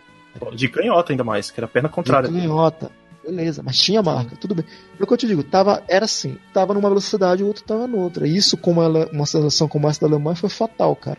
E aquela Eu do Fernandinho baba- lá, tem- aquele... Aquela do Fernandinho já era desespero. Ali sim, aí eu boto totalmente a culpa na conta do jogador, que ele perdeu uma bola bizonha Uhum. e a Alemanha fez tati bitati, fez gol, fez o quarto. Mas assim, é, tem uns bizonhos, e muito da minha bronca, em várias das coisas que tem com o Jurandir Filho do Rapadura Cash, por causa disso, que ele postou aquele texto batidão da Copa, como não torcer contra esses caras, que ele coloca no meio daquele texto dizendo que os alemães tiveram piedade do Brasil. É Aonde? É isso que eu te perguntar. Se eles Aonde? botaram freio. 7x1 é piedade? Aonde que 7x1 é 7x1 piedade? não é piedade, cara. Mas tu acha que não, não dava mais gol ali? Não, não, não cabia mais? Cara, eles Se tentaram. continuasse jogando no mesmo ritmo, caberia, mas. Mas pera, a Alemanha Eles tentou. baixaram o ritmo, A Alemanha cara. tentou, cara. Teve pelo menos umas 5 jogadas mais de gol e o Brasil se defendeu. A Alemanha tentou. É que a Alemanha também cansou, cara. Cansou de meter gol, mas cansou, cara. Sabe? Mas ele já tava ganho, né, cara? Era difícil o Brasil alcançar. O jogo já tava Onde que 5 a 0 7 a 1 Vamos, é vamos pensar. Não, eu quero entender isso. Onde que 7x1 é piedade? Eu quero entender Não, isso. não é piedade. Não é piedade. Quando tava 5 a 0 não havia piedade. Porque eles fizeram mais quando, dois, havia, né? quando estava 5 a 0 É. no futebol moderno, sinceramente, o jogo acabou. Uhum. Acabou, Não cara. tem mais. Agora vamos bater bola até o final do jogo. É. Só, eu só lembro de um resultado, não sei se você acompanha, quando o, o Pelé, na época do Pelé, do, o Santos do Pelé, cara, que o Corinthians estava vencendo por 5 a 0 o Santos foi lá, virou o segundo tempo 6 a É 5 outro tempo. Nós estamos. É outro tempo, cara. Pelé. Década de 60, com Pelé, é outra história. Certo. Onde, hoje, onde no futebol moderno, um time que termina o primeiro tempo perdendo por 5 a 0 volta pra virar esse jogo. É, é tão surreal, cara. Esse dia foi muito surreal, velho. Nossa.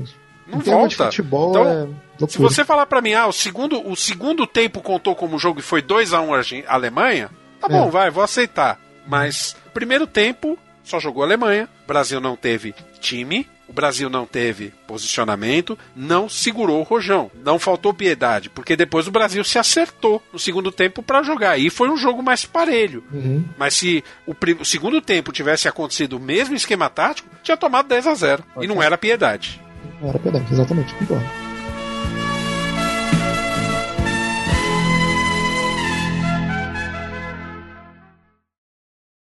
Und jetzt äh, kommen sie nochmal die Deutschen über die linke Seite. Ball kommt in die Mitte rein, die Möglichkeit für Götze. Tor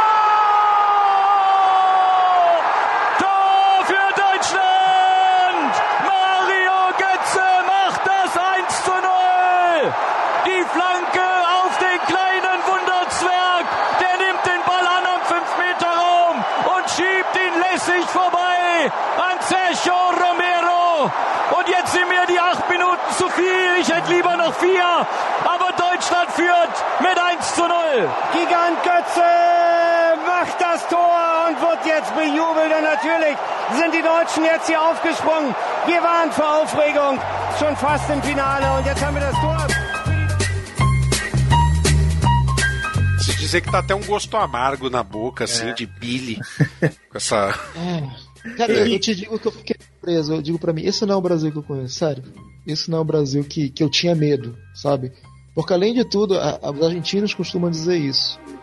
O Brasil, pra você ganhar do Brasil, lógico, você tem que ser muito bom, você tem que jogar bem, porque o Brasil joga bem. Uhum. E você tem que ter sorte, que o Brasil tem muita sorte. Nesse, nessa Copa. Não, cara, na boa, o Brasil. É, é- o argentino chama isso de culo. Né, é uma gíria dele, culo. Culo é cu. O Brasil é muito rabudo, tem muito rabo, entendeu? Mas nessa Copa o Brasil não teve rabo nenhum Não. e ainda pegou uma seleção, a seleção mais filha da puta que existe em termos de frieza e de resultado que a Alemanha. É. E tomou o que tomou. Exatamente. Aí, a gente, antes da gente falar da final, né? De 12 de julho, um dia antes, jogou a decisão do terceiro e quarto. E perdeu pra Holanda, perdeu. E só não perdeu como perdeu pra Alemanha, porque talvez a, a Holanda não tenha tido competência pra fazer, porque É, foi fácil também, né? foi fácil. Foi também. 3 a 0 Porque também fácil. decisão de, decisão de terceiro lugar é aquele, é aquele negócio. O que, que o país vai ganhar com aquilo? Ah, vai ganhar uma premiação maior na FIFA e tal. Mas é terceiro lugar. Ninguém mais tem aquela a gana do. Porque Holanda era um time de- que queria chegar na final. Brasil é um time que queria chegar na final. Não são times que. ah, por exemplo, a Bulgária. Putz, chegamos na decisão do terceiro lugar. É, Croácia. uma vez na vida que isso vai Croácia, acontecer. 98, né? Então aí sim é um jogo, é um jogo, é o jogo da vida. Hum, Sim. O que aconteceu ali foi simplesmente que o Brasil entrou desinteressado, Holanda entrou pra jogar também desinteressada, Uhum. e aí ganhou quem tava melhor no momento. Holanda 3 a 0 Exato. E, e E chegamos à grande final, né? Alemanha e Holanda. Ou, Alemanha e Holanda, Alemanha e Argentina. Era a final que eu queria, tá? Mas. Alemanha e Argentina, mais, mais a terceira decisão de, de Mundial entre as duas equipes. A Alemanha, a Argentina já tinha ganhado em 86, com Uhum. aquela maravilhosa Argentina do Maradona. A Alemanha ganhou em 90, logo em seguida no troco. Mundial, deu troco com, com o Matheus lá na Itália. Uhum. E no Brasil, Alemanha e Argentina, eh, tivemos um jogo bom que seria a- talvez a consagração do Messi como um dos melhores do mundo, né? Pro- Se bem que pra mim ele não precisa ser campeão do mundo pra ser um dos alienígenas que eu, que eu já vi jogar, mas seriam mais um pra carreira dele, É, né? assim, é... Acho que eu falei tudo, né? Mas então, Essa suspirada do Sebs foi pior que o meu amargor do 7x1. mas isso não é amargor, isso é tristeza genuína. né? Porque Ai, ai. talvez não tenha outra chance dessa. Muito provavelmente É. não vai ter outra chance dessa. É Será, cara? Cara, assim, é, o Messi, ele tem um vídeo que fizeram depois. Por que, que o Maradona é melhor que o Messi? Sabe o que os caras fizeram? Dividiram a tela e colocaram as jogadas que o Maradona tocava pro Valdano, pro Batistuta, pro Burruchaga, e estes faziam gols e faziam a ti- a Argentina ganhar títulos. Do outro lado, as jogadas que o Messi tocava pro Higuaín, é, Aí falava, pô, aí e o vídeo é muito irônico, e coloca assim, por que será que o Maradona é melhor que o Messi? Né? E, e o vídeo só falava isso, né? E mostrava isso, né? Primeira, Primeiro tempo, primeira jogada, Higuaín e o, o gol. Nossa, Não tinha cara. nem nóia, era Higuaín e o gol. E o Higuaín faz aquilo, né? Tempos depois ele fala que ele achava que ele estava impedido, mas porra, um atacante top mundial do jeito que ele estava na época, cara, o atacante ele tem que ter faro matador. Primeira coisa é isso. Eu tô um pouco me cagando se eu tô impedido, não. Eu vou meter na rede. ah, tô impedido? Pô, o cara foi mal aí, sabe? É, é. Tipo o Benzema na Liga dos Campeões. Tipo o Benzema, velho. Foda-se se eu tô impedido ou não. Atacante é isso. Centroavante, então, nem se fala. Tu acha que Ronaldo ia errar uma bola daquela? Adriano, jamais. Romário, Rantelar, Van Basten. Nossa, me passa todos os centroavantes clássicos dos mundiais, cara. E aí você tem Higuaín. Cara, aí beleza. Fazendo a meia culpa pro Messi. O Messi depois teve uma bola similar, daquele jeito que ele gosta, na ponta, só ele e o Neuer, e ele bota a centímetros passando a bola. Depois teve mais dois lances para a Alemanha, um que o, o Klose cabeceia para fora e o outro que o zagueiro também cabeceia e passa cruzado. Ou seja, em termos de jogadas de perigo e igualdade, arrisco a dizer que a Argentina teve as mais claras e não aproveitou. E futebol, amigo, sabe? É, é, quando terminou esse jogo, né? Lógico, eu tava arrasado. Mas eu vi minha irmã falando, eu até entendo a minha irmã. Ela não, não assiste futebol, mas ela, né, nesse dia, tava todo mundo torcendo pra Argentina, claro. Mas ela falou assim: ah, cara, é, é, eu notei meio como escudo, uma defesa dela. Ah, merecido, merecido. A Alemanha mereceu, jogou melhor. Falei: olha, se você. Foi pá e pá. Uhum. Inclusive, quem teve as melhores chances foi a Argentina. A Argentina conseguiu segurar uma Alemanha espetacular, né? Que vinha fazendo uma grande Copa, 90 minutos. Esse jogo, na verdade, era pra ter ido pra pênalti, né? Não Sim. foi. Porque foi o último minuto do segundo tempo de uma prorrogação. É foda, foi, foi o mais arrasador foi isso. É, e, e assim, é, se tu for pegar no papel, comparar o time da Alemanha com o time da Argentina, cara, o Sabela, o Sabela, ele tirou leite de pedra. O que ele fez com essa seleção da Argentina, nossa, o que ele pegou de terra arrasada do Batista, que é aquela vergonha toda na Copa América, que foi eliminado pelo Uruguai, cara, esse cara tá de parabéns, o Sabela, ele tirou leite de pedra. Conseguiu pegar uma seleção daquela, colocar na final, com uma defesa de uns jogadores no máximo medianos, e segurou uma Alemanha dessa, o cara tá de parabéns. Tanto é que a Argentina ela foi ovacionada quando voltou pra, pra Buenos Aires. Lógico, todo mundo queria o título, óbvio, mas ela não foi defenestrada. O ódio dessa seleção atual não é pela Copa do Mundo, é pelas duas Copas Américas. Entendeu? Então, é, eu acho que é isso que eu tenho pra dizer. A Alemanha tinha o melhor time? Tinha. A Argentina poderia ter ganhado? Poderia, muito claramente.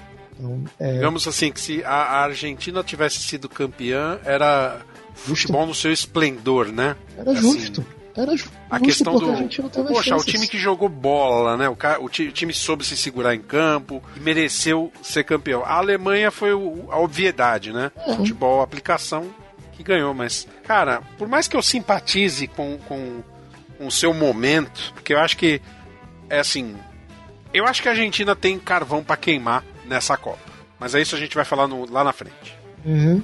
Mas assim, cara, a Alemanha tava foda. Não tem como negar isso. A Alemanha tava foda. Você olha a escalação da Alemanha, cara. Meu amigo, um trio de ataque, Miller, Klose e Ozil. Porra. Mas, mas assim, Ricardo, eu acho que na final, na final a Alemanha tinha um time melhor, mas nessa final, nesse jogo exclusivo, assim, acho que a Alemanha tinha um pouquinho mais de vantagem só do que a Argentina. Não tinha tanta vantagem assim, não. Foi É. um jogo parelho, eu não estou dizendo parelho. que não. Parelho. Mas, a, assim, pelo, pelo que a Alemanha mostrou na Copa, Aham. a mais. Porque a Argentina É. jogou bola. Não tô dizendo que não, não tô desmerecendo a Argentina. Mas. Porque, mesmo porque também eu tenho meu, minha revolta dela ter ganho da Holanda, sinceramente. A Holanda, se quisesse chegar na final, deveria ter ganho da Argentina, ponto. Ganhou, per- perdeu. A Argentina vai pra final e que tente ser campeã. Você acha que a Holanda ganhava dessa Alemanha? Não. Também acho que não. Acho que não. Não, sinceramente não. E acho que não teria sido. O jogo teria sido decidido no segundo tempo, não teria ido pra prorrogação. A Alemanha teria fechado aí uns 2 a 0 3 a 1 tranquilamente. Quer que eu te diga uma coisa? Se o Brasil tivesse na final contra a Argentina a Holanda, o Brasil era campeão. Sem sombra Contra a de dúvidas. Argentina? Assina embaixo. Contra a Brasil, Alemanha, contra eu a tenho minhas Argentina dúvidas. Contra... Não, não. Contra a Argentina e contra a Holanda. Hum, Contra a Alemanha, desculpa. eu acho que ele perdia. Não de 7 a 1 mas perdia. Talvez igual que a Argentina perdeu. Mas É. se pegasse a Argentina, a Holanda, ele ganhava. Hum, não, não sei, não sei. Não sei, talvez, cara. Talvez Não pelo, sei. pelo, pelo clima, Cresce, né? Camisa. Talvez, é, É, exato. O teu décimo segundo jogador ia ser um peso É, danado. sim. Decidir a final do Maracanã, o Brasil em peso torcendo, mas. A Holanda ia tremer. cara. A Holanda ia tremer. A Argentina, é, é triste dizer isso, mas ela ia entrar no jogo do Brasil capaz de tremer também. Até pelas últimas derrotas, o histórico de confrontos em finais ia pesar muito nessa hora. E é uma Uhum. coisa que essa seleção da China foi acusada, a partir desse momento até então, que ela, o emocional dela ficou muito em frangalhos. Tanto é que chegou em duas finais seguidas e perdeu as duas finais. O Chile na Copa América, entendeu? E é uma dívida de honra, é uma, uma mochila muito pesada. Desde 93 não tem título. Você tem, tinha um jogador que até então, se ganhasse essa Copa, que era o Messi, ia entrar definitivamente no panteão dos grandes, né? Então é, é,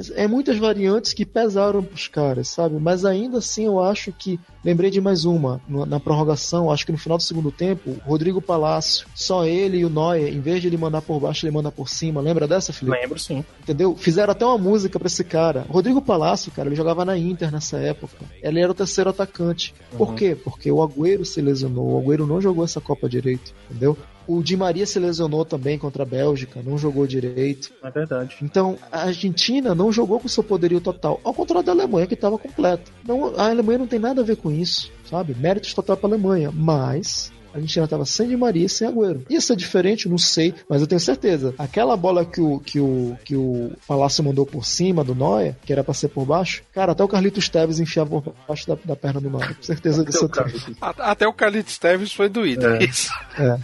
Ai, ai. É isso. Aí a Copa do Mundo de 2014 Faltou falar de quem foi o acabou. gol, né? O gol foi do Götze, né? Mário Götze. Mário 113 veio do minutos, né? banco, né? Veio do banco, garoto revelação. Na época ele tava no Borussia, né, ainda. Borussia Dortmund, isso. Aí ele foi... E bateu no canto, é, enfim, meio indefensável, meio né? Aham. E ba- bateu o Romero e ganhou. E teve ainda uma falta, teve ainda uma falta pro Messi depois que ele isolou e tal, enfim. O, o Götze depois teve um problema de saúde que quase parou de jogar bola. Ele tava no Sim. Bayern de Munique já, né? E agora voltou pro Borussia, tá conseguindo voltar a jogar. Provavelmente joga a Copa do. Mundo. É, reserva também. É. Fala aí, Ricardo, os números dessa Copa. Vamos lá, o artilheiro foi o Rames Rodrigues, né? Com seis gols. É. O melhor brasileiro foi o Neymar com quatro, junto com o Messi, que também fez quatro. Nós temos aí. Tivemos muitos gols contra, né? Foram cinco gols contra, né? É, bota do Marcelo aí no meio na conta. Curiosamente, o maior público não foi a, a final, e sim o jogo Argentina e Bósnia. Porra! Juntamente. Olha só, É. Quem diria? devia estar barato. É, né? É, o segundo jogo maior foi a final, Alemanha e Argentina. Mas o primeiro, o, também por poucos torcedores, né? Coisa de meia dúzia de torcedores. Os prêmios: chuteira de ouro, Rames, Rames Rodrigues, né? Ah, Ele que gosta de chamar de Rames Rodrigues, né? Ele fala que ele, ele até brigou uma vez por isso. né? Sim. Chuteira de prata, Thomas Miller e o chuteira de bronze, Neymar. Hum. Bola de ouro, melhor jogador, o Messi. Será que foi merecido, cara? Não sei, eu, eu daria pro Robin. Não, Robin, Robin, é um ca- ele ganhou bola de bronze, né? Atrás do Thomas Miller que ganhou bola de prata. Luva de ouro, Neuer. Não Merecia. sei se o Neuer merecia. Porra. Eu acho que pelo desempenho do. Não, jogou bem, mas eu acho que pelo desempenho do Júlio Navas. César, eu não tô sendo bairrista, não, cara. Navas também, é outro cara que. Ah, Navas, é, É. podia ser também. Agora, a ironia é do time menos faltoso, né? O Fair Play. Colômbia. A Colômbia ganhou o fair play, deu só uma, É, né? ganhou Mas o fair play. o É, Neymar. arrebentou o Neymar, mas ganhou o fair play. E o, o jogador mais jovem, né? E criaram aí um prêmio patrocinado pela Hyundai, ou o Pogba, da França. Olha só. de melhor jogador jovem. É. Agora. E os gols mais bonitos, né? Primeiro gol, o do Rames Rodrigues, sem dúvida. Van Contra- Persie contra, contra a Espanha, Uruguai, né? né? Contra o Uruguai. O do Van Persie eu tô tentando lembrar, mas não consigo. E curiosamente, Cabeça, o mesmo. Um cruzamento na área, assim, fora da área, e ele deu um pulinho, assim, tipo meio um peixinho que encobriu o Cacilhas. Eita, não lembro, vou ter que olhar. E o terceiro lugar também é do, também é do Rames Rodrigues, cara, é engraçado. Ele ganhou o primeiro o prêmio de melhor gol mais bonito, o gol do torneio, e o terceiro melhor gol. Que ele fez um golaço de fora da área, sem, sem deixar a bola bater no chão, e teve um que ele ficou de frente com o goleiro e encobriu o goleiro, assim, só deu um toque. Contra o Japão. Contra o Japão. Ah, parece. isso, contra o Japão, exato. Dois E golaços. por fim a, sele- a seleção da Copa, né? Que dessa vez nós tivemos também a por voto popular, né? Ah. Não só a dos especialistas. Vamos na seleção da Copa Hum. dos especialistas. No gol o Neuer, aí lá na defesa o De Vries da Holanda, Uhum. o Ramos da Alemanha, Thiago Silva do Brasil e o Rojo do, da Argentina. Argentina. Meias. Tony Kroos, Oscar do Brasil, Kroos é da Alemanha, né? Felipe Lan. O Lan aposentou, gente? Aposentou. Aposentou. Aposentou, né? O Uhum. Lan da Alemanha e o Rames Rodrigues da Colômbia. E lá na frente, merecido, né? O Robin da Holanda, Thomas Miller da Alemanha. Já na votação popular, nós temos aí uma defesa praticamente brasileira, Claro. porque temos o Ramos da Argentina, da Alemanha, Alemanha. perdão. Aí temos Thiago Silva, Davi Luiz e Marcelo. Os meias, o Tony Kroos e o Di Maria, além do Rames Rodrigues. E os atacantes, Neymar, Thomas Miller e Lionel Messi. Na seleção da Copa dos Especialistas, um 4-4-2. Na seleção do voto popular, um 4-3-3. Sim, sim. Como não? Como não, né? É. É isso. O Brasil saiu Ter- perdido aí entre, entre trancos e barra que a gente levou aqui, fora e dentro de campo. E agora. o que que Prevejo mais um episódio gigantesco, né? Porque uma hora e 53 só falando de Brasil, né? É, olha só. Maravilha. Vai dar certo, vai dar certo.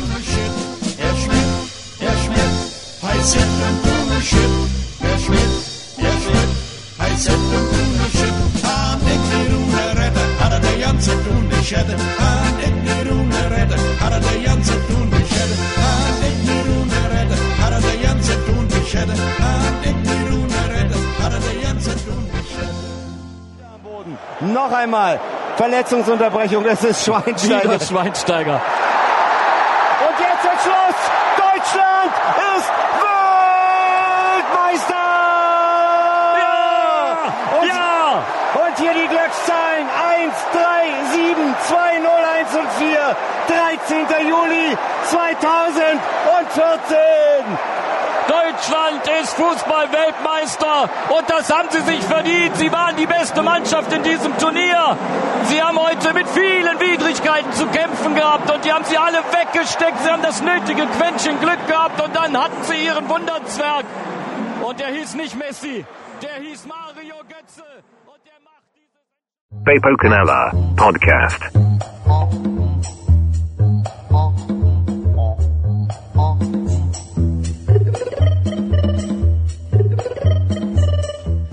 Chegamos ao fim de mais um especial de Copas, a gente falando aí sobre todas as Copas desde 1930 lá num papo qualquer até 2014 aqui no Papo Canela. E ah, esse episódio não terminou, escute mais um pouquinho que a gente vai falar os feedbacks, o recadinho que a gente recebeu, todos foi com muito carinho, vai agradecer a todo mundo que a gente que teve com a gente aqui, tanto gravando quanto, ouvindo também. A gente teve um, bom número de downloads, cara. Acho que foi uma das uma das recepções mais rápidas de downloads que a gente teve, pelo menos aqui no Papo Canela. Como é que foi lá, Ricardo? Foi bem, cara. Com certeza os episódios foram os mais baixados, assim. Talvez até. Bom, os o episódio de 90 e 94 me surpreendeu, apesar do tamanho gigantesco dele. Ele até que teve foi bem de downloads no geral. É, é, é porque esse, essa, esse perfil, né? Tem perfis e perfis, né? Tem gente que gosta de escutar podcast gigante e tem gente que escuta o Flacast de 15 minutos, então, né? É que meio que eu exagerei na dose, né, na edição, né? A coisa ficou meio grande, né? É, mas teve gente que gosta, porque escuta o áudio, as matérias, às vezes se perde, tá numa viagem, por exemplo, de avião, se perde naquele que tá ouvindo ali. É... Ah, mas no geral o feedback foi positivo, cara, isso valeu a pena. Uhum. Pois é. A gente tem que estar tá falando aí desde algum episódio que eu não vou lembrar, que a gente ia fazer esse 2014 e o prognóstico da Rússia 2018, né, cara? Hum. Mas acabou que a gente ficou meio que sem tempo para fazer. A gente até fez uma gravação. E, já de antemão já vou pedindo desculpas ao Lucas do Mr. Play, porque ele foi limado dessa edição que gravou com a gente. Ele vai se vingar no futuro. ele, vai, ele vai, ele vem com força, viu, Lucas? Então, a gente gravou, mas não foi, não foi como a gente tinha pensado de gravar a Copa toda, sabe? Fazer oitavas, quartas no episódio só, e até porque ia ficar longo demais, né? E a gente resolveu fazer isso durante a Copa. Rodada a rodada da Copa, gravar como é que foi cada time, cada seleção na rodada. Acho que fica até melhor, né, Sebs? Sim, sim. É um dos motivos que a gente decidiu fazer esse corte, contradizendo tudo que a gente vinha falando nos episódios foi justamente isso. Primeiro o tamanho, que, que nem vocês falaram, teve esse episódio de 3 horas, de 90 a 94, mas a gente sabe que, no geral, as pessoas não têm, nem, não digo nem tempo, às vezes muito fôlego para escutar episódios muito longos.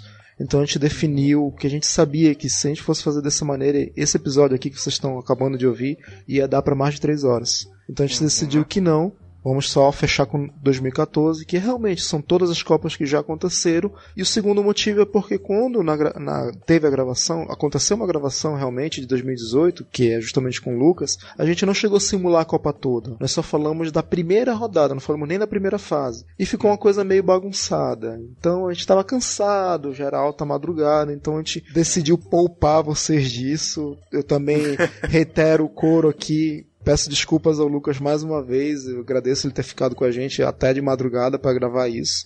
Mas enfim. sexta-feira, né? É, de sair. Exato. Mas fica pra próxima. Desculpa aí, Lucas. E já agradeço todo mundo de antemão, todo mundo que acompanhou toda essa série. Que começou quando? Vocês lembram quando é que a gente começou? Quando é que lançou o primeiro? Boa pergunta. O primeiro foi no ano passado, né? O de, o de 30, quando começou a série, foi lá no ano passado. Foi o papo qualquer número 9. Aí depois a gente teve um, um, um episódio no começo de janeiro com o episódio de 34 e 38, que é onde eu apresentei vocês. E aí a gente já entrou no Papo Canela no final de janeiro, 50 e 54. Então, no final não, foi no meio de fevereiro, 15 de fevereiro. Ah, não, é que eu tô falando da data de gravação, desculpa. É, não, mas é, o episódio saiu no dia 15 de fevereiro. Então, mas, veja só, seis meses, cara. Mais de seis meses a gente tá Mais nessa, uma, realmente uma jornada. E foi muito legal. Foi. Isso que eu posso falar de antemão foi muito, muito, muito bom. Para todos, acredito. Caralho. Sim, a gente quase se matou aqui, mas estamos bem, vivos todos.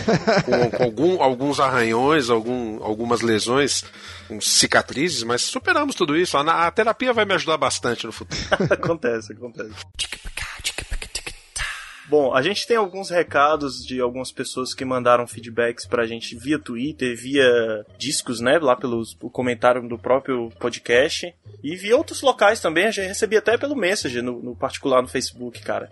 Sim, vários é... canais, né? Uhum. Você quer ler o primeiro aí, ou, ou, Ricardo? Vamos lá. Leu? Você recebeu alguma coisa lá, cara? Eu recebi. Eu recebi um por, e-mail, que foi lá no contato arroba umblogqualquer.com.br do Luiz Antônio Braga de São Paulo. Ele, resumindo a mensagem, eu gostei muito da maneira como vocês contam sobre as curiosidades históricas. Deve ter dado um trabalhão pesquisar tudo isso. Entre parênteses, deu. aí sim, deu. Deu um trabalho danado. Amei os episódios de 50 e 54 e também o de 74 e 78. A Copa de 78 é a primeira que lembro de alguns jogos. Um abraço e espero pelos próximos episódios. Ele mandou esse episódio aí logo depois que a gente. So... Esse e-mail logo depois que a gente soltou o episódio 74, 78. Outro disclaimer, né? É isso, né? As pessoas mandaram na época um pouco ali quando, quando era lançado e a gente tá lendo agora tudo justamente porque, pelo, pelo que eu, eu falei e o Sebs também falou, né? Ia ficar muito longo a gente ler tudo, né? E a gente achou melhor resumir, resolver tudo num e-mail só, um episódio só, para poder ficar uma coisa única, né? Ficar menos bagunçado, sei lá. É. De repente, eu acho que ficou melhor. Isso aí. Ficou melhor mesmo. Uh, a gente, eu recebi pelo message lá do Facebook. Cara, cara, esse foi um dos melhores, assim, porque é muito legal quando alguém que não curte o tema que você fala, que não acompanha, ele comenta sobre o podcast que você lançou sobre uma temática e de repente vem um cara que, olha, eu não curto isso, mas eu achei legal. Eu acho interessante demais, cara.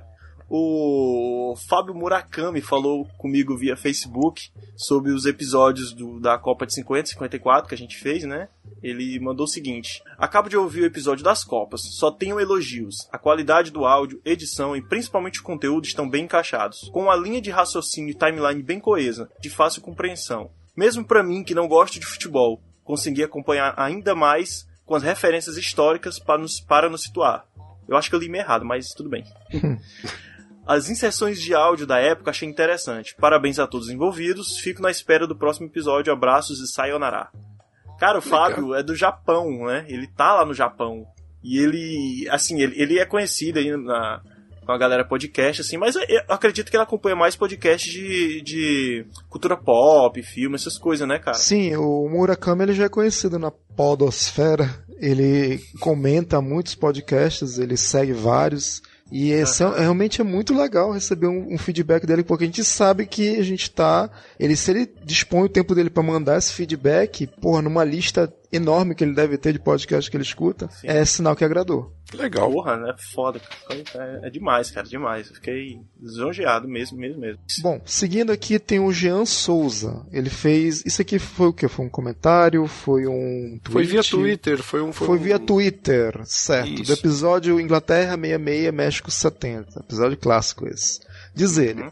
Estou curtindo pra caramba a série sobre as Copas. Cheguei ao seu podcast há pouco tempo e pode ter certeza que continuarei acompanhando a série da Copa e também ouvirei os outros episódios. Ele falou isso no Twitter Ele deve de quem? ter chegado lá num blog qualquer, né? Foi, é. foi seu, Twitter? Ah, tá. foi, foi, no, foi no meu Twitter. Ele, o Jean acompanha lá no YouTube a gente, acompanha também o blog, e aí ele fez essa essa referência aí. Muito obrigado, Jean. Um abraço, cara. Legal, valeu. O outro que a gente tem é também de uma fã antiga já do nosso, do nosso blog, do podcast, do YouTube. Ela é dos tempos da época que eu fazia o podcast Podástico, cara. Tomoko Hayashida. Eu coloquei Kayashida no relatório, mas é Hayashida. A Tomoko, ela escreveu várias vezes, inclusive, né? Esse aqui é só o primeiro comentário. Todos via Twitter, né? E é outra que não gosta muito de futebol, né? Tanto que ela escreve assim via Twitter sobre o episódio de 82 e 86. Eu não gosto muito de futebol, mas vejo os jogos durante a Copa. Estou gostando muito de ouvir sobre a história das Copas do Mundo por gostar de história. Vocês estão de parabéns, sou fã. Ela acabou virando ouvinte, né, dos nossos podcasts como um todo, né? Um Sim. grande abraço, Tomão. Pois é. Bom Muito saber legal. que você tá com a gente. Do Japão também, né? Do Japão também. Ela é do Japão. Do Japão também. É. Não se preocupa não que o Easy Nobre também não gosta de futebol e tá aí, curtindo a Copa, vai curtir 2018. Eu até criei uma tretinha lá com ele, tentei criar de sacanagem, mas ele tá de boa comigo. Então, um beijo, Easy. Ele, é Easy Nobre. ele é youtuber já veiaco, né? Ele não entra em briga. É, não, pior que ele entra cara, em briga, né? Ele arruma briga com todo mundo, né? Não, mas ele agora tá mais tranquilo, tá mais relax. Aí só por eu ter falado isso, ele vai entrar em treta com a gente, né?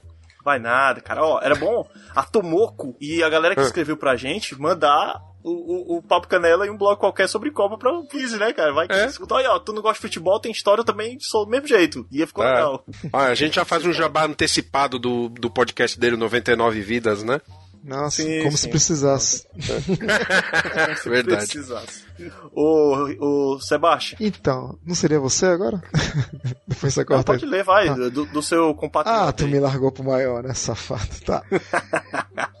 ok. Então, seguindo aqui, a gente tem um mega comentário que foi feito lá no site do um blog qualquer no episódio Itália 90, Estados Unidos 94, amigo. Que é dele, do Julian Catino, nosso hermano. Gaúcho de toalha. Exato, gaúcho de toalha. Esse gaúcho que ele fala não é gaúcho do sul aqui não, tá? É gaúcho do Pampa, lá da Argentina. Do tá Pampa. Bom? Só pra ficar bem claro. Diz ele no não? mega comentário dele. Na Copa de 90, lembro de ter xingado bastante a estreia da Argentina contra Camarões, que mereceu ganhar do começo ao fim. Também lembro que no fatídico jogo da Argentina contra o Brasil, eu já morava no Brasil e fui ver o jogo na casa de uns amigos, escondido, sem falar muito sequer com o cobrador do ônibus para não levantar suspeitas. o jogo... dele, ele, já, ele já tem sotaque, imagina na época, né? Então. Vocês querem que eu leia com sotaque? Eu já li um comentário dele lá no apenas um cast com sotaque. Vocês querem que eu tinha com sotaque? Ah, meu Deus. tá. O jogo só deu Brasil, mas a bola não entrava. E 10 minutos antes do gol, a TV de tubo pifou. Ouvimos Eita. o gol numa rádio, só o som. Com o narrador decepcionado e revoltadíssimo. Não lembro muito bem quem. Pô, deve ser o Galvão, né? mano? Não, na Não, rádio. Galvão na rádio? Ah, era na, Na rádio, rádio, deve, na deve rádio. ser Fiore Giliotti na época, que era ele cobria a Rádio Bandeirantes em escala nacional. Só um adendo, eu lembro que nessa Copa a Transamérica fez a, tra- a transmissão, nessa de 94 ela fez a transmissão dos Olha aí. jogos também. Continuando, na Copa de 94 a Argentina caiu fora rápido. Foi a Copa do Galvão Malo. Malo. Não, acho que ele tentou falar, colocou a Bueno aqui, né? É, é malo. Acho que Galvão Ah, mala, né? Entendi, ele fez um trocadilho, porque Bueno em espanhol é bom e malo é mal. Então ele falou, foi a Copa do Galvão malo e passei a Galvão odiá-lo um pouco quando a Argentina caiu fora. Ele vibrava demais para o meu gosto, principalmente no jogo contra a Romênia. Entre parênteses, que fez uma partida excelente a Argentina sem Maradona, sem Canidia e animicamente destruída não teve força suficiente. Ah, aquela velha desculpa, né? É o emocional. E passei a torcer pro Brasil porque sempre gostei do Romário, a dupla Bebeto e Romário era algo lindo. Badio carregou esse time da Itália a Copa toda e não chegou com fôlego para a última partida.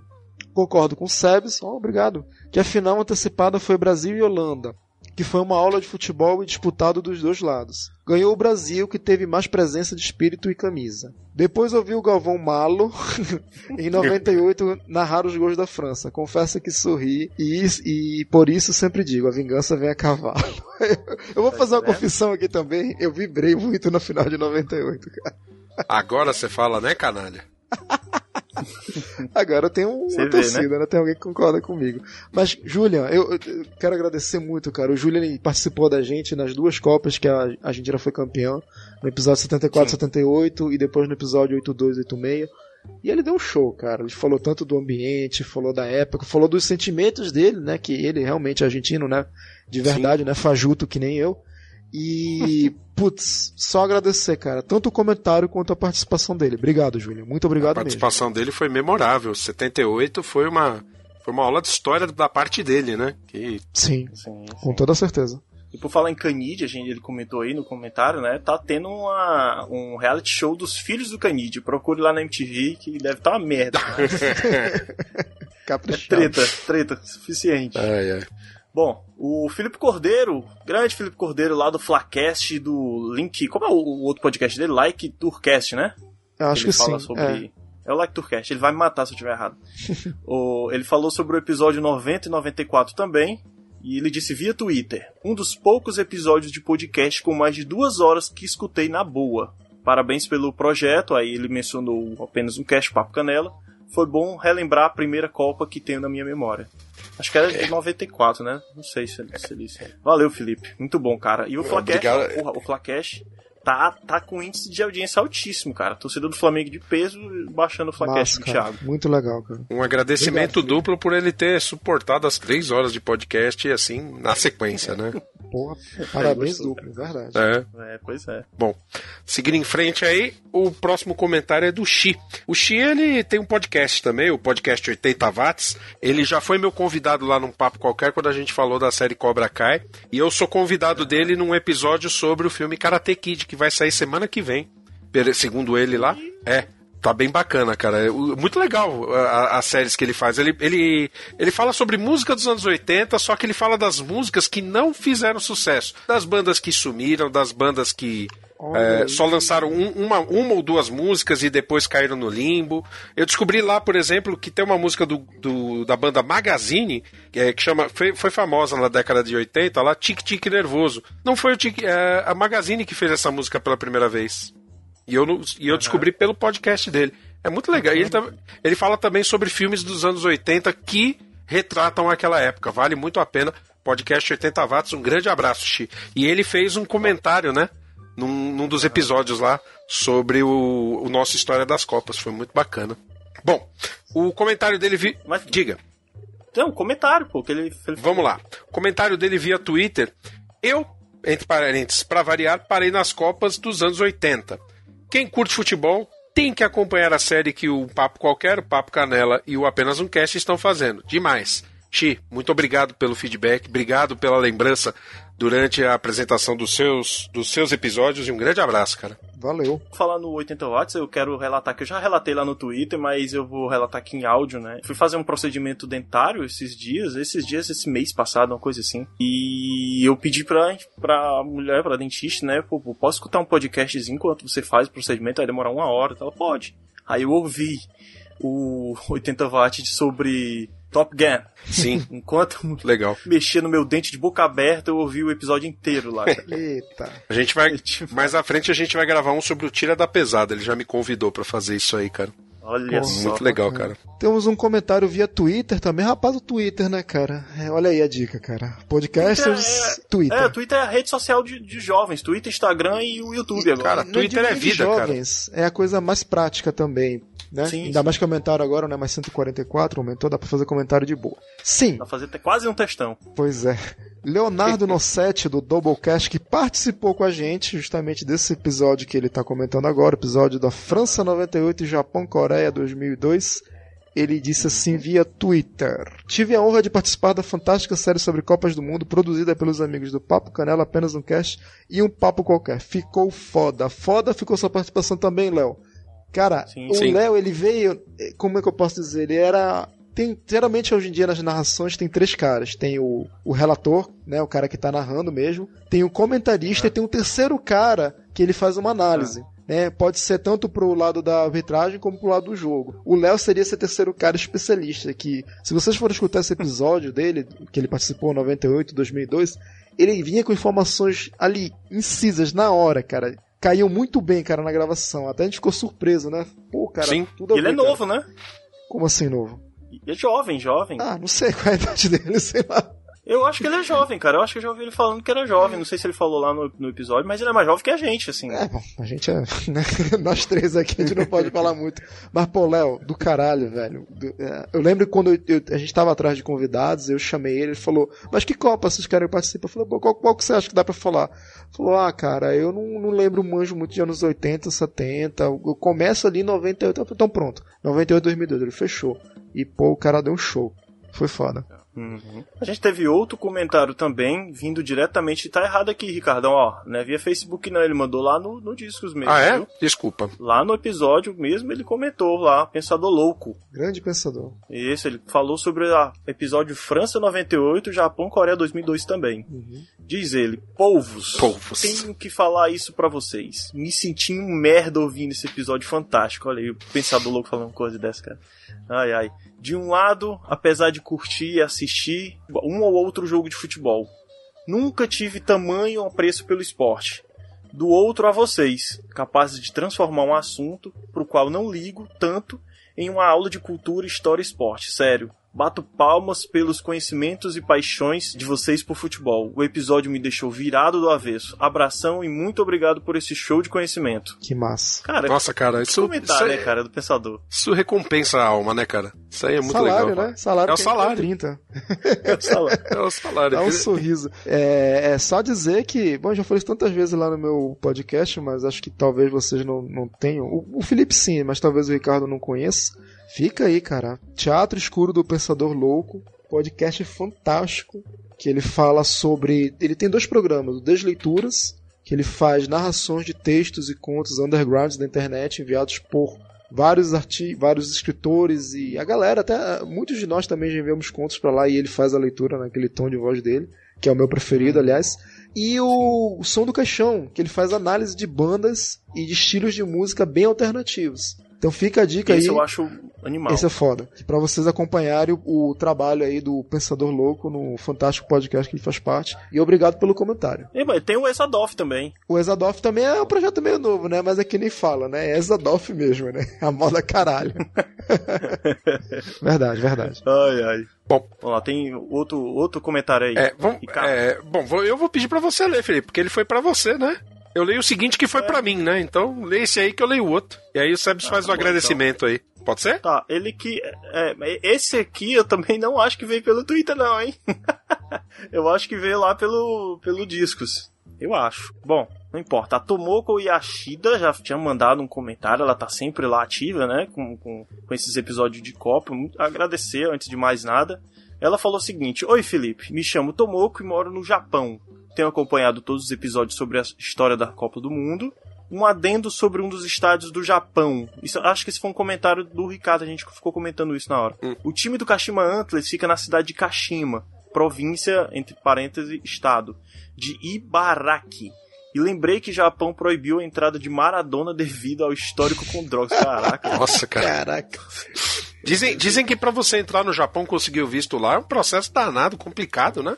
Inclusive, É, eu há um tempo atrás teve um vídeo, tem aquele canal Cadê a Chave lá da, da Nilce Moreto e do Leo Martins, e eles foram pro Japão a convite da, da empresa que faz o Pokémon, a Niantic, e aí eles comentaram, né, sobre o processo, né, de você tem que informar o dia que você vai, a razão que você vai, o dia que você vai embora, pra você conseguir um visto lá pelo período que tá programada a sua viagem. É bem complicado. Caraca. Organização nível hard. Por isso que o país é de primeiríssimo mundo, né? Ela completa aqui. Eu não sou fã de futebol, ela já tinha falado isso lá no, num blog qualquer, mas eu acho que ela quis também falar para mim, Uhum. né? Não sou fã de futebol, mas gosto de história. Parabéns a todos, saudações do Japão. Arigato. Puta. Tomou com a... Caraca, É uma fã, é uma fã que a gente tem, eu particularmente tenho um grande carinho, porque quando. Acho que vocês não acompanharam essa época, que foi quando o Podástico tava terminando, e aí eu tava me sentindo órfão de fazer podcast. Eu. eu principiei a fazer o projeto sozinho, um papo qualquer, e ela me deu muito apoio e incentivo. Então eu tenho, eu tenho muito carinho pela Tomoko aí, que sempre tá ouvindo a gente. Obrigado mesmo. Muito bom. Legal, cara, legal. E o, outro, o último comentário aqui também é dela, né? Só que aí sobre o episódio 2006 e 2010. E eu quero aproveitar esse espaço aqui para falar, é, pedir desculpas, né? Por pelo atraso que aconteceu, né, na publicação do episódio, né? Afinal de contas, houve um problema de saúde aí de última hora. Eu fiz algumas promessas quanto a prazos e por conta desse problema de saúde eu tive que descumprir esses prazos. É, Felipe e, e o Seb estão, estão a par da situação e queria agradecer a eles por, pela compreensão e aos ouvintes pela paciência também, pedir, mas pedir desculpas publicamente e isentar tanto Felipe como Sebes desse atraso. A culpa não é deles, a culpa é única e exclusivamente minha. E culpa é do Cabral. e eventualmente numa CPI para apuração dos fatos eu responderei isso junto com meus advogados. Mas, Nada, cara, shit's happen. mas enfim. É isso aí. É, Tomoko escreveu. Ah, Esse eu tenho certeza que foi via, via Twitter, né? Apesar da demora, a resposta foi: Valeu cada minuto de silêncio e espera. Eu me divirto muito. Por ser tão agradável e ouço várias vezes. Eu não gosto muito de futebol. Eu, eu fico feliz com o pessoal que fala que não gosta de futebol, mas gosta do nosso podcast, cara. Pois é, é legal. cara. Enfim, continuando. Aprecio ouvir pessoas apaixonadas pelo esporte conversar sobre o assunto de forma divertida e didática. Parabéns a todos. Mais uma vez, eu tomo muito obrigado mesmo. A gente agradece todo o seu carinho. Sim. Valeu, valeu, Tomoco. Muito obrigado mesmo.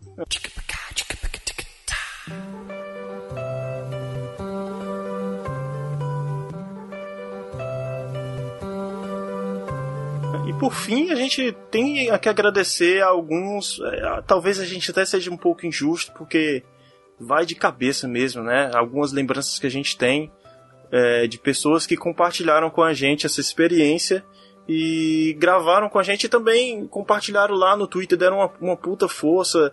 Facebook. Sebastião, tu quer lembrar de algumas pessoas aí? Quer ler alguém? Então, tem o Leo do Doublecast, o Julian Catino, ambos participaram e também comentaram. Tem o perfil no Twitter do Ouvindo Podcast, que é um perfil que ele vai demonstrando né, vários podcasts que estão cadastrados lá, algum conteúdo interessante ele vai Sim, retweetando. É, o Rafael Morgado, do Papo Canela, ele foi inclusive o também, nosso primeiro convidado. Eu Sim, acho que foi na Copa de 50 ou 70, eu não tô lembrado direito de qual episódio ele participou, mas eu lembro que ele foi, que eu lembro isso eu lembro. Ele foi o primeiro convidado da série. O Machine Cast, o Machine Cash, ele, eu gravei um episódio com ele sobre futebol. Eu e tu, não foi, Sebs? Não, não, só você. A gente. Ah, ah, Eu foi não só eu, foi lá no. Eu nem. Ah, foi sobre a Copa de 94, a gente gravou.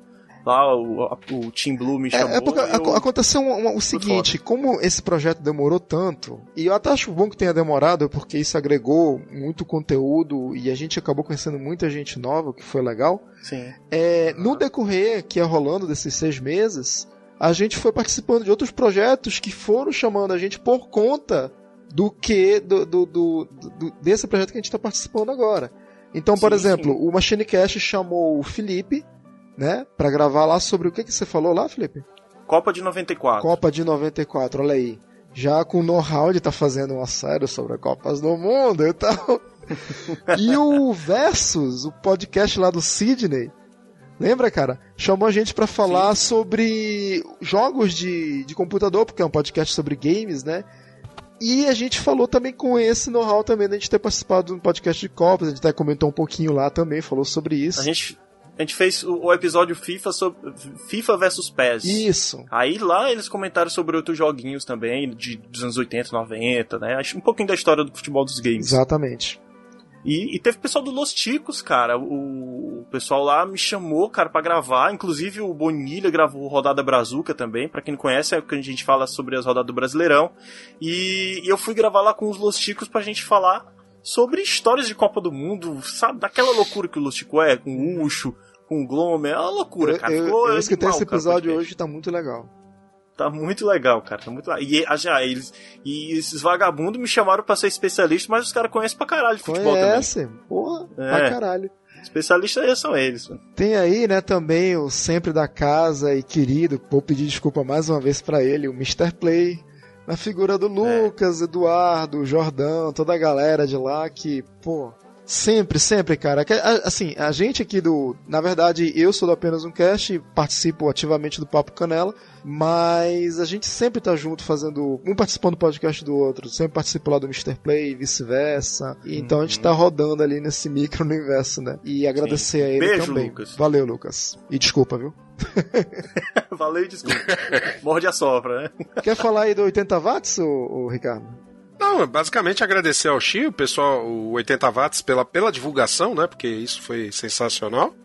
E muito obrigado por acompanhar o nosso trabalho. E graças a esse trabalho eu pude conhecer o Xi, a gente pôde trocar uma ideia e descobrir que a gente tinha afinidade aí quanto à cultura dos anos 80, o que me possibilitou aí participar lá do podcast dele e ele participar do meu.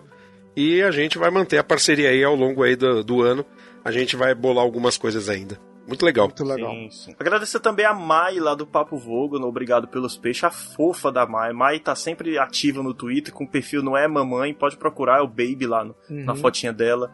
É muito divertido, muito engraçado e ela tá sempre retweetando e comentando algumas coisas. Tanto quanto o Papo Canela normal, como o Papo Canela de Copas, ela deu uma puta força pra gente, cara. Foi, foi foda. Pode crer, pode crer. Assim como a Mai tem também o Bamondes, cara. Ele participou da, do nosso mega episódio de 90 94, que é o nosso convidado. e foi. Bamondes que é do podcast Confiante. E, Sim. puta, cara, só confiante agradecer. com I no final de TI. Isso, Confiante de TI, ah. que ele fala lá sobre notícias relacionadas a TI. Também fala, Sim. ele também tem uma coluna que ele fala sobre apenas sobre o WordPress, muito interessante, inclusive ah, é? para quem hospeda o podcast, que é o WordPress. É e, e pra quem segue ele no Twitter, ele ajuda a galera, algum é, que tiver com problema no WordPress. É né? justamente um o que eu bacana, falar. Né? Ele é o cara que mais dá suporte que eu conheço pra podcast, assim, tipo, a gente sabe que tá iniciando, já tem um certo tempo de é. estrada, mas não é grande e tal. Ele é um cara muito, muito, muito gente boa. E mais uma vez eu agradeço ele aqui publicamente. Valeu, Bamontes, por toda a força e toda a ajuda que você dá. Não só para essa série que você participou, como também para apenas um cast. Então valeu, cara. Muito obrigado mesmo. Nice guy que mais? Ah, tem o Podiola, né? Que é exemplo desse perfil do, do Ouvindo Podcast, né? Falando rapidamente aqui do, do Podiola, rolou esse final de semana agora, eu tô datando mesmo, mas como esse aqui é o último, né? A gente tá gravando isso aqui no dia 10 de junho, né? A gente tá o quê? Cinco dias do início da Copa? É isso, né? Começa Sim, dia 15, quatro. quatro dias. Então, cara, teve um, um, um evento de podcast lá em Curitiba chamado Ouvindo Capivaras. Outro podcast que eu sigo, que é o do Curva de Rio, do Matheus Mantuan, é um dos idealizadores desse evento e reuniu uma galera, cara. O Pensador Louco tá lá, o próprio Matheus, é, o Yuri do Mongecast tá lá também, o Jefferson do Tenistas em Ação, ou seja, uma galera tá lá de podcasters. E eles conheceram essa ferramenta, no caso o Podiola, que pelo que me entendo é um agregador se não me engano, um, um, agregador novo de podcasts, né? Vai ter informações no decorrer da semana, mais como é que funciona e tal, mas fica aqui o agradecimento também. Uhum, muito bom. Tem mais alguém, Ricardo? Ah, o Yuri Bolfin, né, que me acompanha aí também no, nos canais, no, tanto no canal do YouTube como no blog também, aí fez é, fez uma divulgação, né? Porque ele não deixou comentários, mas fez bastante retweet aí, é, propagando, né, o nosso trabalho aí. E teve várias pessoas que fizeram isso. Fica difícil nominar todo mundo, né? Mas o vo... Foi... Vamos representar o Yuri por todos aí É agradecer a todos que retuitaram, que divulgaram o trabalho. Mas, muito bom, muito bom. teve um, um, dos nossos últimos convidados, que é o. No caso, era para ser o. Acho que era Yuri o nome dele. Acho que era Yuri o nome dele, mas acabou não sendo e acabou vindo Vinícius lá do Boleiragem. Que eu erradamente chamei de bobeiragem, né? Chamou de bobeiragem, mas ele é de boa, ele levou na boa, é. tenho certeza disso. E pô, Vinícius, cara, foi muito foda, apesar que você participou. Agradeço demais, cara. E espero que continue, pô, podcast de futebol, né? Olha aí, Felipe mais um para agregar aí, a gente tá fazendo esse Sim. crossover que é muito legal. Muito bom, muito bom. Uh, e para finalizar, eu gostaria de agradecer também a galera lá que faz o Papo Canela mais ativo comigo, o pessoal do Rodada Brazuca, né, o Thiago, o Rafael e a Cássia Alves, que é nossa nova integrante, né, que já chegou no segundo episódio que ela tava, já tava lá rosteando, depois o Rafael rosteou, Cara, e eles, eles salvaram a gente lá do, do Papo Canela, me salvou porque eu tava gravando, editando e estudando para fazer a edição das cópias, e eles estavam lá ralando, gravando e mandando só o áudio para eu editar e colocar no outro dia, assim, cara. Obrigado a todo mundo lá que fez essa puta ajuda para mim lá no Papo Canela, cara. Foi, foi foda, cara. Inclusive o Catino disse que eu já posso parar de roxear, viu? Pode deixar a Cássia que tá, tá de boa. É, Uma pessoa mais agradável, mais palatável, né? Uma pessoa mais. Pois é. Pois eu quero é. incluir nessa cara, lista aí o Sebs, cara, porque o Sebs, apesar de ser do trio, né? O Sebs deixou aí de lado um pouquinho apenas um cast que ficou aí num hiato, em grande parte, né? Em grande culpa aí por nossa causa, né? Então, Agradecer o Sebs por ter deixado aí é, as tarefas do Apenas um Cast aí paradas, né, para se concentrar nesse projeto que deu muito certo. Obrigado mesmo. Pô, obrigado a vocês, né? Não só você, Ricardo, como também pro Felipe. Volto a repetir, quando a gente, na verdade, a gente queria, eu e o Felipe, a gente queria fazer um episódio sobre seleções avatares. A gente queria falar sobre essas seleções meio lá do B, que sempre estão na Copa, que fizeram sucesso. A gente ia falar sobre o México, sobre o Peru, enfim, sobre a Tchecoslováquia. Só que acabou que o seu Felipe estava muito atarefado com o radar da Brazuca. E eu falei, eu fiquei meio assim pensando, pô, cara, mas eu queria falar alguma coisa de Copa do Mundo. Porra, estamos falando de Copa, podcast de futebol, a gente vai ficar só nessa. E aí surge a comunidade, a gente tem que fazer também essa menção, né? A comunidade de podcasters no Facebook, onde tem um tópico lá que é onde é podcaster procura. Então tem uns 1.500 posts lá de todo dia alimentado aquele troço com algum podcast procurando convidado. E um belo dia fui dar uma zapiada lá e achei um post do Ricardo Marques Opa, falando eu. que queria, né, falar sobre série de Na verdade, você queria falar sobre Copa do Mundo, né? Você não especificou que ia ser uma série, né, Ricardo? Não, eu tinha já o, o plano de fazer uma série, né? Mas eu precisava de pessoas. Porque quando eu fiz o primeiro, eu fiz assim e vi, puta, vai dar trabalho isso, porque é uma questão de pesquisa. E assim, fazer um podcast sobre um assunto tão legal sozinho, você acaba deixando a coisa um tanto monótona, né? Por mais que você Sim. tenta é, trazer informações e tudo mais, é o tipo de assunto que tem que ser conversado, ele tem que ser dialogado. É. Então, aí eu coloquei lá, logo que eu publiquei o episódio de 30, eu publiquei lá pedindo, né, ajuda para ver se tinha algum maluco disposto a, a, ajudar esse projeto. E aí, por, só, por falta de um, achei dois. e o maluco apareceu e trouxe mais, mais outro é. aí na garupa. E foi legal, cara, porque quando eu fui conhecer um blog qualquer, e logicamente o podcast Um Papo Qualquer, eu escutei esse episódio e escutei de onde veio a origem, que é de uma fita VHS, né? Sim. Coisa bem velha, né? assim como eu. Escutou, né? Assim como nós, meu amigo. Hum. E se interessou e teve essa vontade. Falei, pô, olha aí, cara, que legal. Vamos ver, vamos ver se dá certo, vamos. E foram reuniões, mas reuniões, planejamento, e cá estamos, seis, quase sete meses depois, finalizando puta projeto. E assim, é, eu costumo dizer que eu tô na podosfera não necessariamente atrás de número é bacana, é legal. Pô, a gente acabou de ler aqui meia hora de comentários. Isso é foda, é o nosso salário. Mas assim, hum. principalmente você fazer aquilo que você gosta. Eu tive imenso prazer em estar tá gravando com vocês esses seis meses. Foi um tempo muito bem gasto, aprendi muita coisa.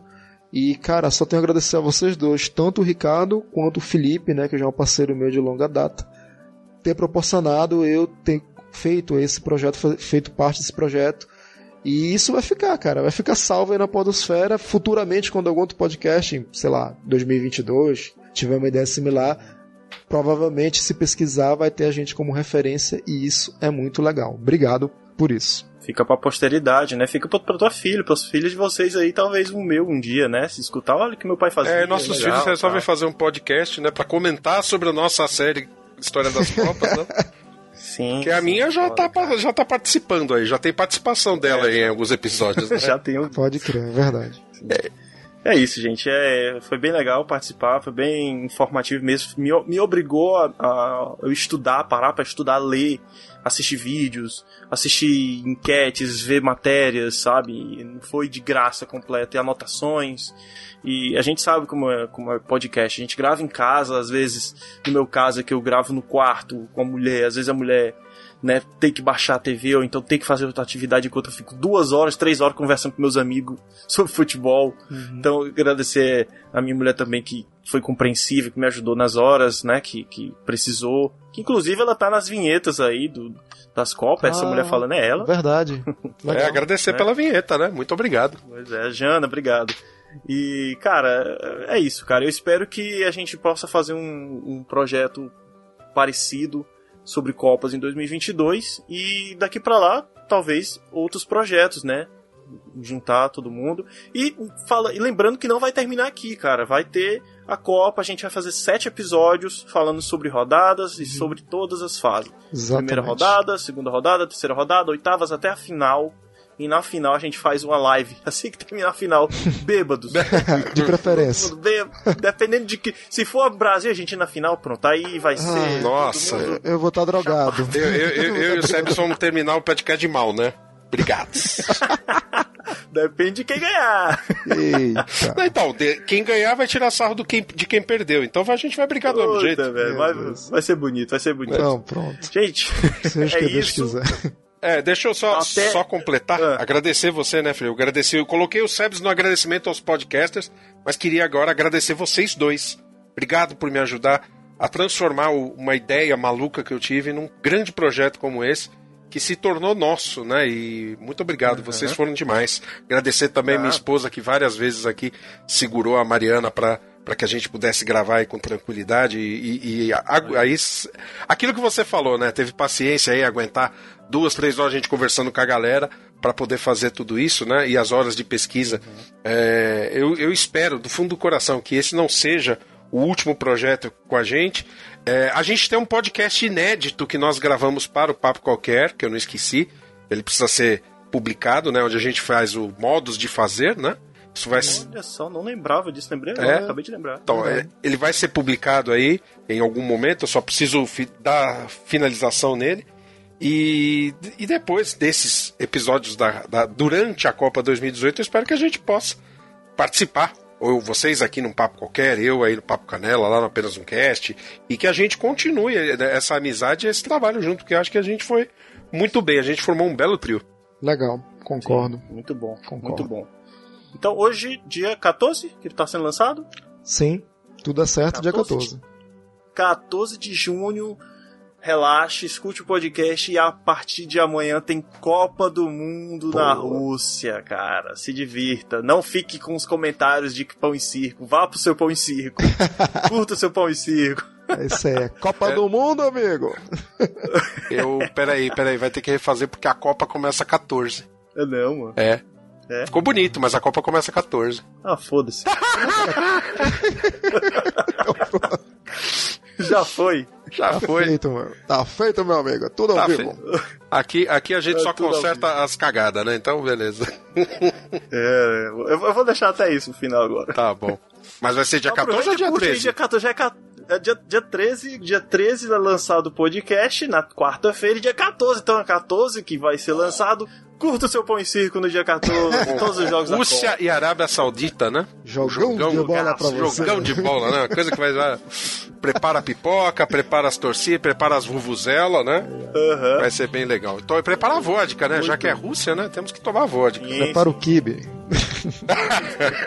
Tá certo. Muito bom, muito bom. Valeu, pessoal. Tchau, tchau. Tchau, tchau, um abraço. Tchau.